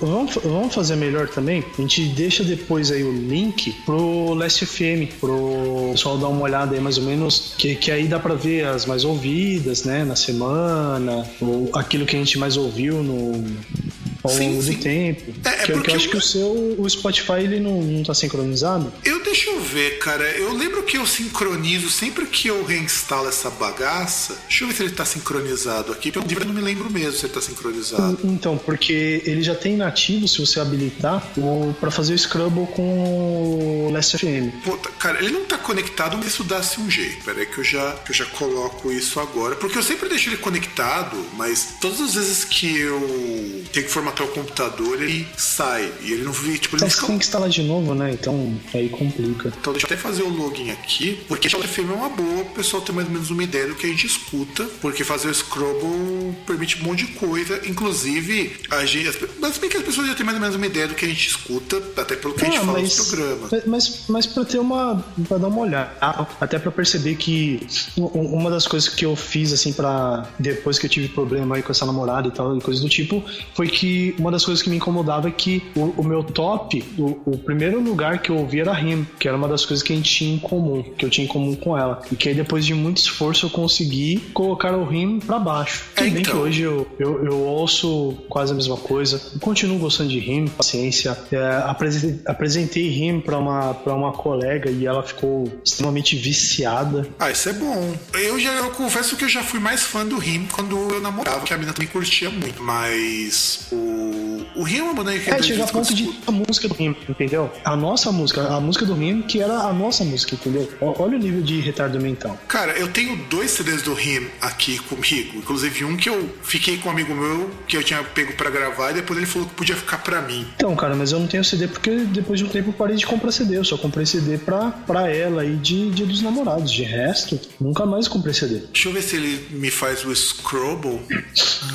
mas aí você fala, tipo, ah, mas ah, você, curte mais coisa tradicional, mas eu sou o cara que, por exemplo, que ouve Los Colorados, Van Canto e Word Al Yankovic. Ah, você quer realmente ver então que é o cara das músicas bizarras? Eu, vou, eu tô abrindo aqui meu. Não, não quero. Eu, eu só quero contestar essa sua fala leviana e caluniadora. Não é leviana e caluniadora, não. Ó, Le pe... Leviano e caluniador. Ó, eu, se eu pegar aqui, César, ó, na minha lista de, do Daily Discovery, né, que é descoberta da semana do Spotify. A primeira música é de uma banda que eu nunca ouvi falar, chamada Zigzags, porque eles me, me colocam coisas Só assim que ele me recomenda coisa no dele é, Discovery. É, pra mim ele recomenda coisas que eu já conheço, então eu nem falo nada. Então, Até porque, é, é aí, coisas, é, aí que eu te é falo. Muita, é, é, o, o, Spotify ele deixa muito a desejar, cara. É, é, que é o serviço que tem disponível, mas entre os disponíveis ele é o melhor. Sim, cara, o do Deezer é uma bosta. O do Deezer, o do Deezer é muito ruim. E eu tenho o Deezer por causa da minha assinatura do, da TIM. Porque assim, ele me recomenda sempre coisas muito boas. Eu não caio dessa de me recomendar coisas que eu já conheço, porque eu escuto muita coisa diferente. Então ele vai me recomendar coisas diferentonas. Ah, cara, mas ele não tem nem as coisas que eu quero ouvir lá, as coisas mais. Tipo, não tem nem Cara, não tem nem rimo completo. Desculpa, isso é uma vergonha. É, isso que eu falo que era o grande lance da, da Last FM. A Last FM não faltava nada. Mas como é um serviço que depende muito mais de gravadora do que da banda, é claro, eu acho foda isso. Porque é a gravadora que fala, eu só vou liberar isso daqui para determinado país. Eu fico muito puto. Têm rimo completo aqui, o rimo tá completo, só que não tem todas as músicas. Então, não tem. Não tem o que eu tô falando justamente é isso. Que pra gente não tem disponível todas as músicas. Todas as músicas estão lá, só que você não pode ouvir, você só pode ouvir dois discos, três discos, e olha lá. É, que nem aconteceu comigo durante muito tempo, o pessoal do Mão Eu descobri ontem que a discografia do Momor tá disponível pra gente. E não tava. Até o ano passado, até uns três meses atrás, não tinha o, o disco disponível. Então... Por isso que eu tava. Uma das coisas que eu precisava procurar aí saber, mas que eu fico protelando é dar uma forma de burlar isso, mais ou menos como se faz lá no YouTube, para poder ter acesso a essas músicas. Ah, burlar é fácil. Só não é uma coisa legal de fazer, só você usar um proxy. Ah, cara, não usar proxy não, vai tomar no cu. Usar proxy você, você praticamente você caga aí na, na velocidade. A velocidade de conexão vai pro saco. Eu usei durante muitos anos o Spotify no Proxy, no Tunnel Bear. Tanto que eu tenho minha conta do Spotify, ela é bem antes de serviço ter no Brasil. Eu já tenho conta do Spotify há muito tempo, então eu usava quando eu queria pegar uma coisa diferente. Tanto que quando veio o Spotify pro Brasil, eu tive que mandar um e-mail pros caras para pedir pra eles resetarem a minha conta, para pegar minhas playlists e poder fazer a conta brasileira. para você ver como que a coisa é. Então, quando eu comecei a escutar então pegar coisa no Spotify, pegar coisa no streaming, pegar muita coisa pelo site, eu passei a pegar coisas muito diferentes. É, se eu pegar as minhas recomendações da semana e os meus lançamentos, que são duas playlists que eu sigo, até por conta do próprio Groundcast, tem sempre coisas mais variadas. Muita coisa que eu não conheço, eu tenho sorte. Tem semana que é uma bosta, já me recomendaram Death Heaven, que eu acho uma bosta. Semana passada mesmo, as minhas indicações da semana lá do Spotify eram todas muito ruins, porque eram coisas que eu já conhecia. Mas é muito raro cair isso comigo por causa da quantidade de bandas que eu escuto. Então, mas é, mas é que tá. É que se tivesse mais variedade no Spotify para mim, talvez eu ouvisse mais coisas. Que é mais ou menos o que acontecia no meu. no meu meio, meio morto iPod, né? Mas tá ligado que você pode tocar suas músicas pelo player do Spotify, né? Mas é que tá, eu, as músicas estavam no iPod, cara, não no, no celular. O Spotify eu uso pelo celular, não uso pelo computador. Porque o Spotify também é um player de áudio. Eu não uso ele para tocar as minhas músicas que não estão lá. Tem muita coisa que eu recebo que vai sair pro Spotify um tempo depois. Por exemplo, tem o disco novo do Lo, uma banda de post-metal lá da Nova Zelândia. Só vai sair mês que vem. E eu tô com esse disco faz um mês quase para escutar. Então eu também sei como que é isso. Então fique tranquilo que eu também sei. Eu recebo altos promo que não saíram no Spotify ainda. Então, mas eu, pelo menos hoje, eu tô dizendo dizendo que eu digo que hoje eu tô mais focado nessas coisas de post-metal, sludge, é, post-rock, que eu tô escutando pra caramba, industrial, escutando menos do que eu gostaria, porque tem saído pouca coisa, e sai pouca coisa mesmo. E você, o que você tem escutado nos últimos tempos? Não precisa necessariamente na última semana, nos últimos tempos. Ah, cara, eu, para começar, eu tô passando a tentar ouvir coisas novas, tanto que o Labirinto, se não me engano, foi você que me indicou. Fui mas não, na verdade, o Labirinto, a história é assim. Você foi no show porque eu te chamei na cegas. Não, e, e depois eu fui no outro show lá do SP, qual que era mesmo? Lá do Sesc. Não, não, o nome do que Sesc, foi o Centro Cultural São Paulo. Sim, que foi é... o show que foi comigo. Não, não, não, eu tô falando a outra banda lá que a gente foi ver depois. O, o São Paulo Underground. Isso, São Paulo Underground e o outro cara lá, que aí eu já não curti. Mas aí foi, foi uma coisa que você indicou, que, aí, que a gente foi ver, eu, e aí eu curti, fui correr atrás. Inclusive, acho que foi na época que não tinha morrido meu iPod, eu consegui baixar a discografia. É, eu até cheguei a falar, não sei se eu já citar no episódio, que eu comecei a correr atrás de conhecer algumas coisas, fui ouvir aquele Caralho, qual que é o nome da banda? É, é, é, que a banda em si eu ouvi eu não achei grande coisa. Mas tem uma banda lá que eu. Deixa, deixa eu consultar no Spotify, acho que fica mais fácil. Que é uma banda que na verdade eu, eu descobri que ela existia porque tem uma das guitarristas lá da banda do Detonator que ela. Não sei se ela ainda tem o canal no YouTube, que ela fazia. Ela fazia covers, assim, ela tocava guitarra, né? Que, que até acho. Ah, ah, vou falar, vai. Que aí até você pode até ficar mais puto que, por exemplo, uh, você falar, ah, gostaria de aprender a tocar um instrumento. Eu gostaria de ser bom, assim, tocando guitarra. E a mina, tipo, ela é ambidestra e praticamente ela faz, uh, acho que mais ou menos como o Michael Angelo Batio. Ela pega uma guitarra, tipo, ela pega de um lado e começa a tocar, ela simplesmente vira do outro lado e ela toca normalmente. E, e toca muito, cara. Nossa, é muito, muito boa, cara. E aí tem o, essa banda que ela fazia covers bastante, que por sinal eu acho que eu apaguei aqui playlist que eu tava colocando pra ouvir. Puta, eu, eu sou burro demais. Ai, caramba, caramba. Qual que... É? Deixa eu ver aqui na busca, eu devo encontrar essa banda. Não era mais fácil olhar no canal dela? Cara, não sei porque eu não lembro o nome da mina. Da Paula Carregosa? Isso, essa mesmo. Que eu acho que olhando os vídeos dela dá pra gente ter mais ou menos uma ideia. É que, meu, eu vi os vídeos dela e ficava babando, cara. Nossa, ela faz cover do The Faceless, meu. Puta, The Faceless é uma banda fodida do caralho, meu. Não, não é essa, é outra banda. O Born of Osiris. Isso, Born of Osiris, que eu não achei grande coisa. Ah, e não é grande coisa mesmo. Eu até tenho, acho que. Deixa eu até ver aqui no Spotify, acho que o Born of Osiris eu até devo ter adicionado nas bandas favoritas, mas eu também não acho grande coisa. Eu ouvi os dois primeiros discos deles e, cara, não curti. Não, porque pareceu não seguir a banda. É uma banda boazinha até, mas não é a banda minha banda favorita. Eu disco esse ano, inclusive. Vou até adicionar naquela lista de discos de 2017, porque a gente vai ter que falar um pouco do que saiu este ano Claro que vamos fazer um esquema diferente do que fizemos no ano passado, porque é, aquilo foi muito cansativo, embora teve uma audiência legal pro povo saber o que, que, saiu. Então vamos ter que pensar um pouquinho como que a gente vai distribuir isso. Born of Osiris não é uma banda que eu curta muito, não, tá? Eu vou deixar bem claro que eu acho. Eu acho eles meio chatinhos, inclusive. E há, e há de conver que, apesar disso, o trabalho de capa dos caras é muito foda. A banda, assim, ela não me agrada por, porque eu não consigo gostar deles, mas, cara, trabalho de capa é muito bem feito, as guitarras são do caralho, o baixista da banda é muito bom. Não, não, então, pior é isso, eu, eu não acho que eles sejam ruins, mas é um negócio assim, sabe, que você não.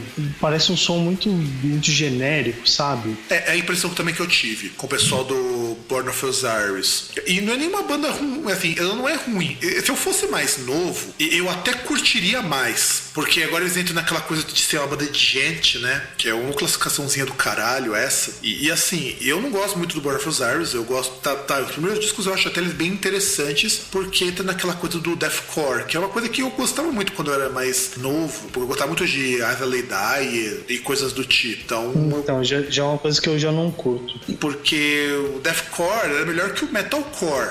Tá já muito mais palatável que o metalcore. Que o metalcore tinha muito cara de new metal com dois tons abaixo. E eu passei a respeitar muito mais o metalcore quando eu fui em eventos de metalcore e que eles são muito mais legais de você participar do que show de metal hoje. Mas é uma tentativa, porque segundo as pesquisas, a partir de 34, 35 anos, as pessoas passam a escutar só as mesmas coisas, que é uma coisa que eu quero evitar que aconteça comigo, porque senão eu sei que eu vou ficar muito chato. Cara, eu, eu acho que não é assim, porque uma coisa que a gente inclusive passou, a, a gente falou aqui algumas vezes, que conforme a gente vai amadurecendo, a gente vai abandonando aqueles cabreços que a gente tinha na época da adolescência, né? Ah, com certeza, com certeza. Tanto que eu não curtia MPB até os meus 20 anos. E hoje eu escuto um Chico Buarque, eu entendo que o trabalho é magnífico, eu gosto muito, e sinto uma vergonha tão grande quando pego essas bandas de nova MPB, eu acho que isso me torna um pouco mais chato também. Porque eu acho que aquela música não é, é um tipo de música que eu sei que não é para mim. O pior não é nem isso, né? O pior é, é de você ver que, tipo, caras que podiam ir por, por um lado tão. por um lado diferente, fazer um negócio interessante. Aí eu cito de novo o Sambo, que apesar de eu não gostar de pagode, tipo, é legal você tirar sarro. Algumas músicas, assim, até se você tiver com os amigos, você começar a cantar, é, é divertido. Mas é um negócio que tinha um potencial de deles fazerem um negócio legal, mas eles não fazem. sabe lá por quê? Não faz porque descobriram uma fórmula que vende. É, é, é que o interesse é mercadológico. Me lembra muito o pessoal do Hard Neja Certacore, que é uma banda com puta potencial, mas que eu acho chato, meu.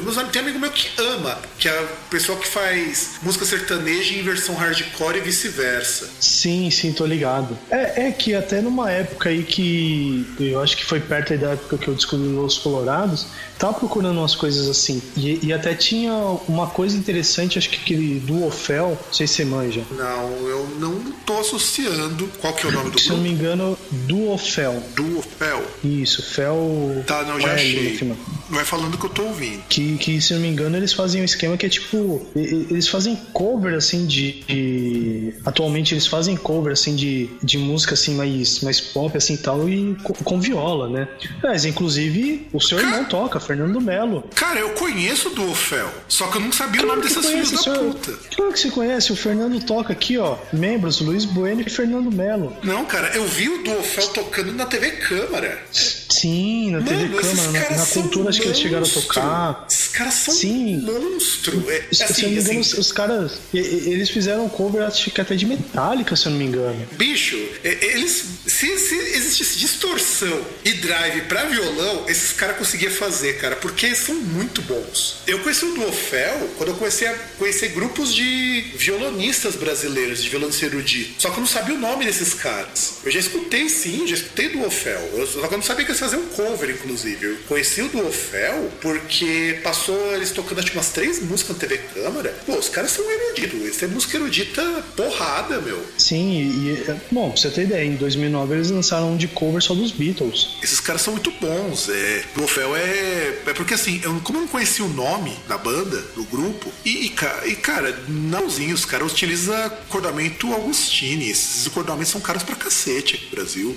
E, e eles tocam é, é violão ou é viola? Violão, violão. São, vi, são violeiros eruditos. Por isso que eu falei violonista. Não, não, não, mas é violão, não é viola. Não, não é viola. Ah, tá. Então, ah, então não são violeiros, são violonistas.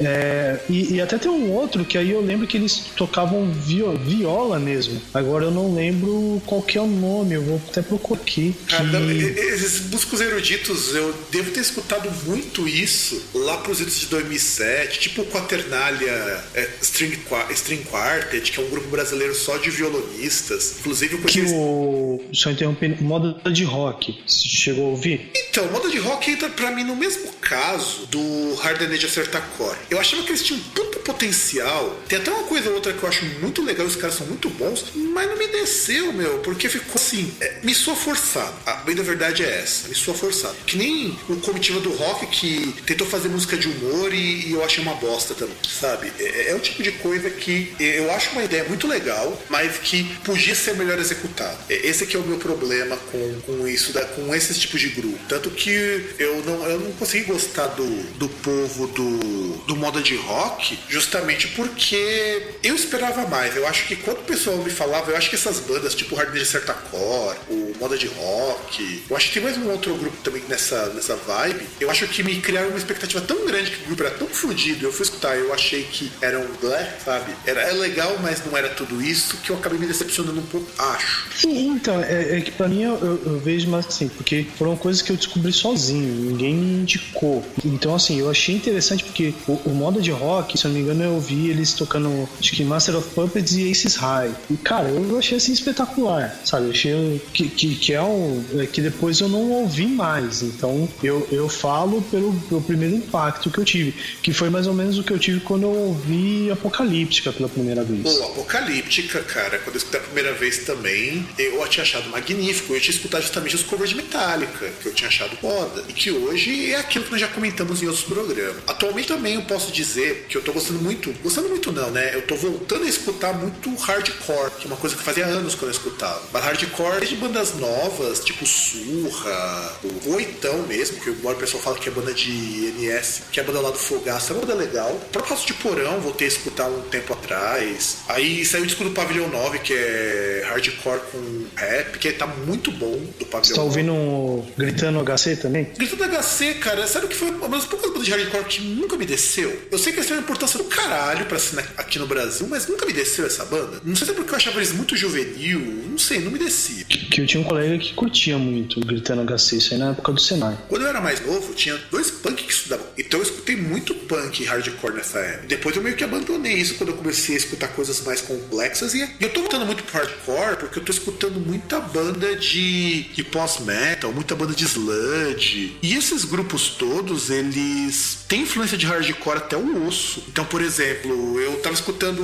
eu até resenhei, que é de um, de um conhecido do Eric, que eu conheci o baixista, o Mazeto, que é o Basalt, que os caras misturam hardcore com pós-metal com letras em português. É muito bom o grupo. É muito bom. O Basalt. Tem, também tem uns discos do meu amigo lá, o do Will Geraldo, que saiu disco novo, que tem capa do meu irmão, inclusive, que é muito bom também o disco novo do cara, que tem uma coisa meio um pouco mais eletrônica, mas que é muito legal, tá muito bom mesmo o disco. E eu tenho escutado isso de um tempo pra cá. E eventualmente é aquilo que o Spotify me coloca. Eu tô escutando muitas das bandas de, de Doom Metal, tipo Sleep, que faz um som meio stoner. Stoner, eu tô descobrindo stoner nesses últimos anos. Que é uma coisa que eu nunca liguei muito, a não ser que eu, a não ser discos do Cathedral, que eu sempre gostei. Tem discos do Cathedral que eu comprava por 10 conto na galeria. Tem uma boa parte da discografia do Cathedral. Inclusive, meu irmão até conseguiu assinatura no, em algumas capas do, do Cathedral. Mas eu não era um grande fã assim, de stoner até uns dois anos atrás, quando eu comecei a redescobrir stoner. Stoner, tipo, Station Misery, Sleep, Cathedral mesmo, que eu sempre gostava, e etc. Fiquei até feliz hoje que eu descobri que o mais aluno da minha curte Candlemas, então eu falei, cara,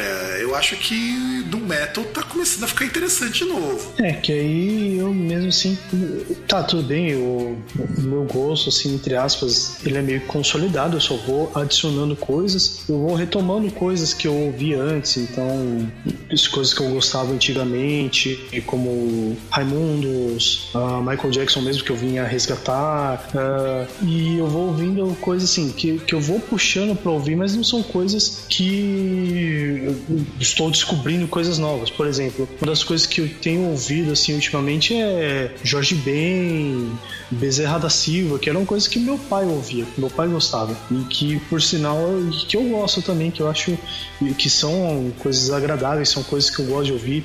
Vai, pela parte de, de, lembrança e tal, de nostalgia, e, e, também pela qualidade, coisa que você pega em muitas coisas hoje em dia, você não acha qualidade, mas nessas coisas você encontra e.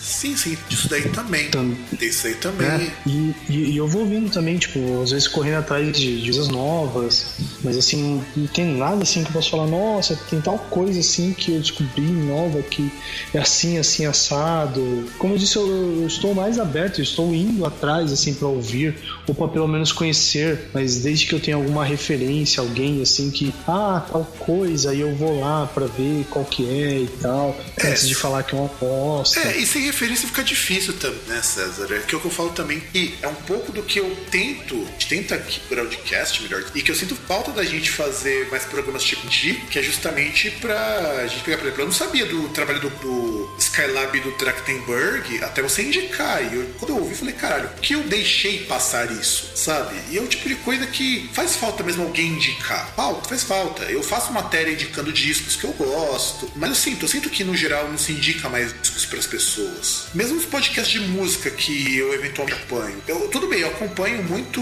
a lista lá do da Relapse Records. Eu tenho seguido listas das gravadoras que sempre colocam uma coisa aqui e ali que eu gosto, inclusive, e muita tranqueira também que eu ignoro, mas, é, é mas sem indicação é foda. Eu, eu também me sinto perdido Eu nem vejo problema em não ter indicação, mas é, é, é, que eu tenho buscado porque eu acho que não faz sentido eu sair ou buscar. Você cai muito no, no, na questão de, tipo, às vezes você ficar parado e só ouvir aquilo que você gosta, entendeu? Se é. você não tiver algum tipo de, de norte na hora de buscar algo novo. Sim, que é meio que o nosso papel aqui de vez em quando, sobretudo com os indicas, com os radiolas e agora com os programas temáticos, que nós começamos com músicas de escola, tem muita coisa, tanto que é antiga, né? Mas a gente vai mudar isso de acordo com o tempo. E bicho, acho que já chega, né? Porque. É, eu acho que sim, né? Cara, a gente tá com muito tempo de gravação. Acho que deu pro pessoal ter mais ou menos uma ideia desse programa número 100. De como que, gente, como que é o nosso passado musical, o que a gente gosta. E eu acho que seria legal aqui, independente de qual for a época, se é redescoberta, se é não descoberta, a gente terminar indicando um disco pra o pessoal escutar, sabe? Pode ser disco novo, pode ser disco velho, pode ser disco que todo mundo conheça. Só pra gente não perder isso. E eu queria começar, mas você encerra antes da gente das nossas mensagens. Eu tava olhando aqui nas minhas listas de coisas que a gente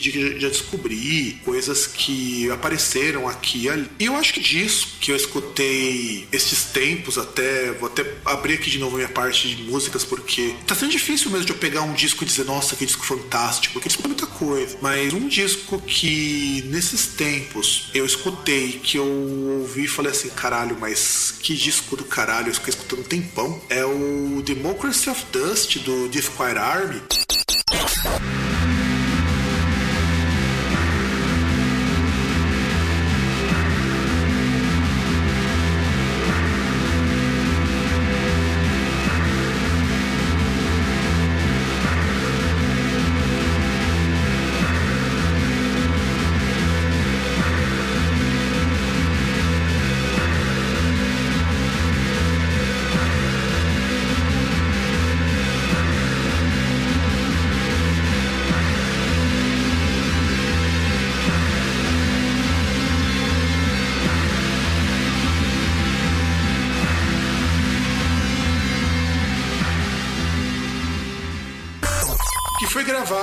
Que o cara do Army ficou lá no Brasil, um tempo lá, acho que na casa do Eric, do Labito. Acho que ele ficou um tempo na casa dele, uma coisa assim. Tanto que tem até música dedicada lá ao cachorro do Eric, que acabou morrendo esse ano, o Joca. Então eu gosto muito desse disco porque é um disco instrumental muito fodido e, e que tem, assim, por temáticas, contestar alguns valores sociais, mesmo sendo um disco instrumental. Então eu tô deixando esse Democracy of Dust aqui pra vocês escutarem. Tem no Spotify, inclusive eu vi no Spotify isso daí. Tem um dos discos legais que eu escutei, que saiu na metade desse ano, de 2017. E você, César, o que você deixaria de indicação de alguma coisa pra ler ouvir? Já mandei até o link aí pra você, eu fui buscar aí no Spotify, buscar um disco que tem no Spotify, eu não sei que, não sei assim, em relação de, de histórico musical e de arrependimento que eu tenho na vida, que eu tenho arrependimento de não ter ido no Anime Friends, que é de não ter visto Akira Kushida ao vivo.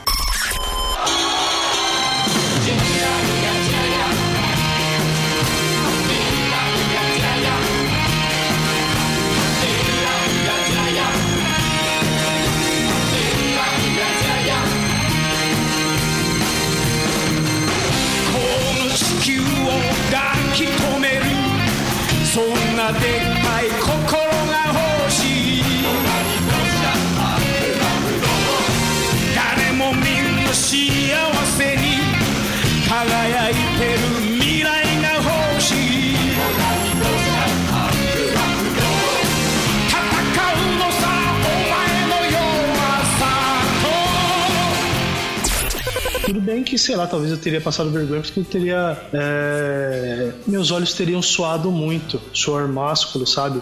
Porque é um negócio em que, como é algo que é, Tokusatsu, assim tal, marcou muito a minha infância, é algo que eu cresci assistindo, então, assim, para mim é algo que, assim, que, que eu gosto, que, que depois, quando fui a baixar música, essas coisas, eu, eu, eu tomei mais contato, fui baixar a discografia corri atrás. Agora no Spotify eu tentei correr atrás, mas já falei, eu não vou xingar Spotify de novo, por mais que mereça sempre ser xingado.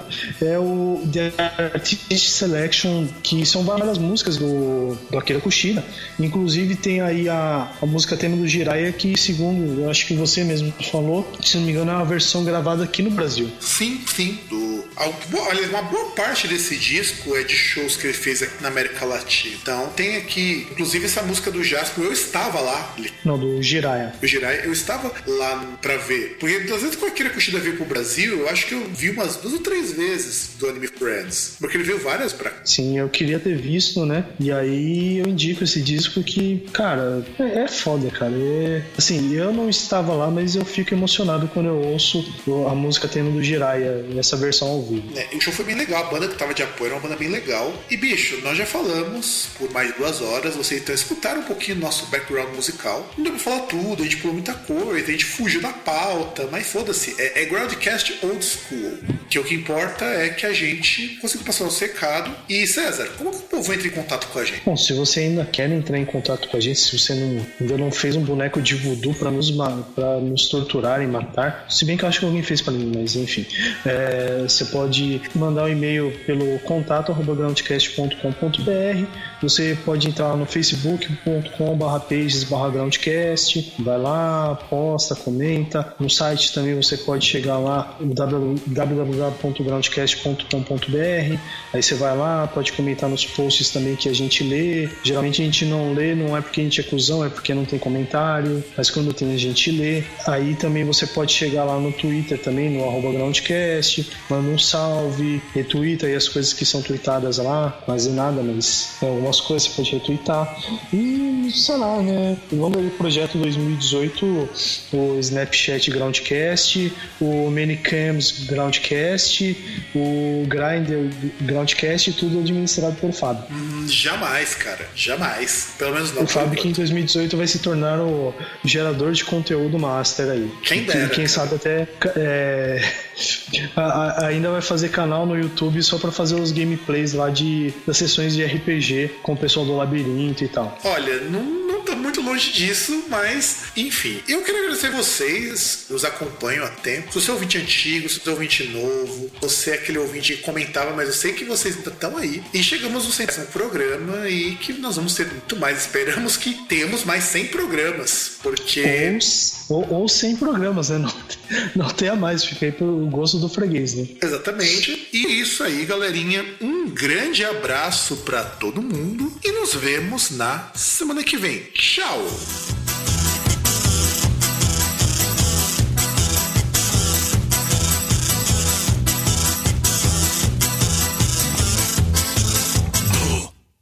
Du hast, du hast mich.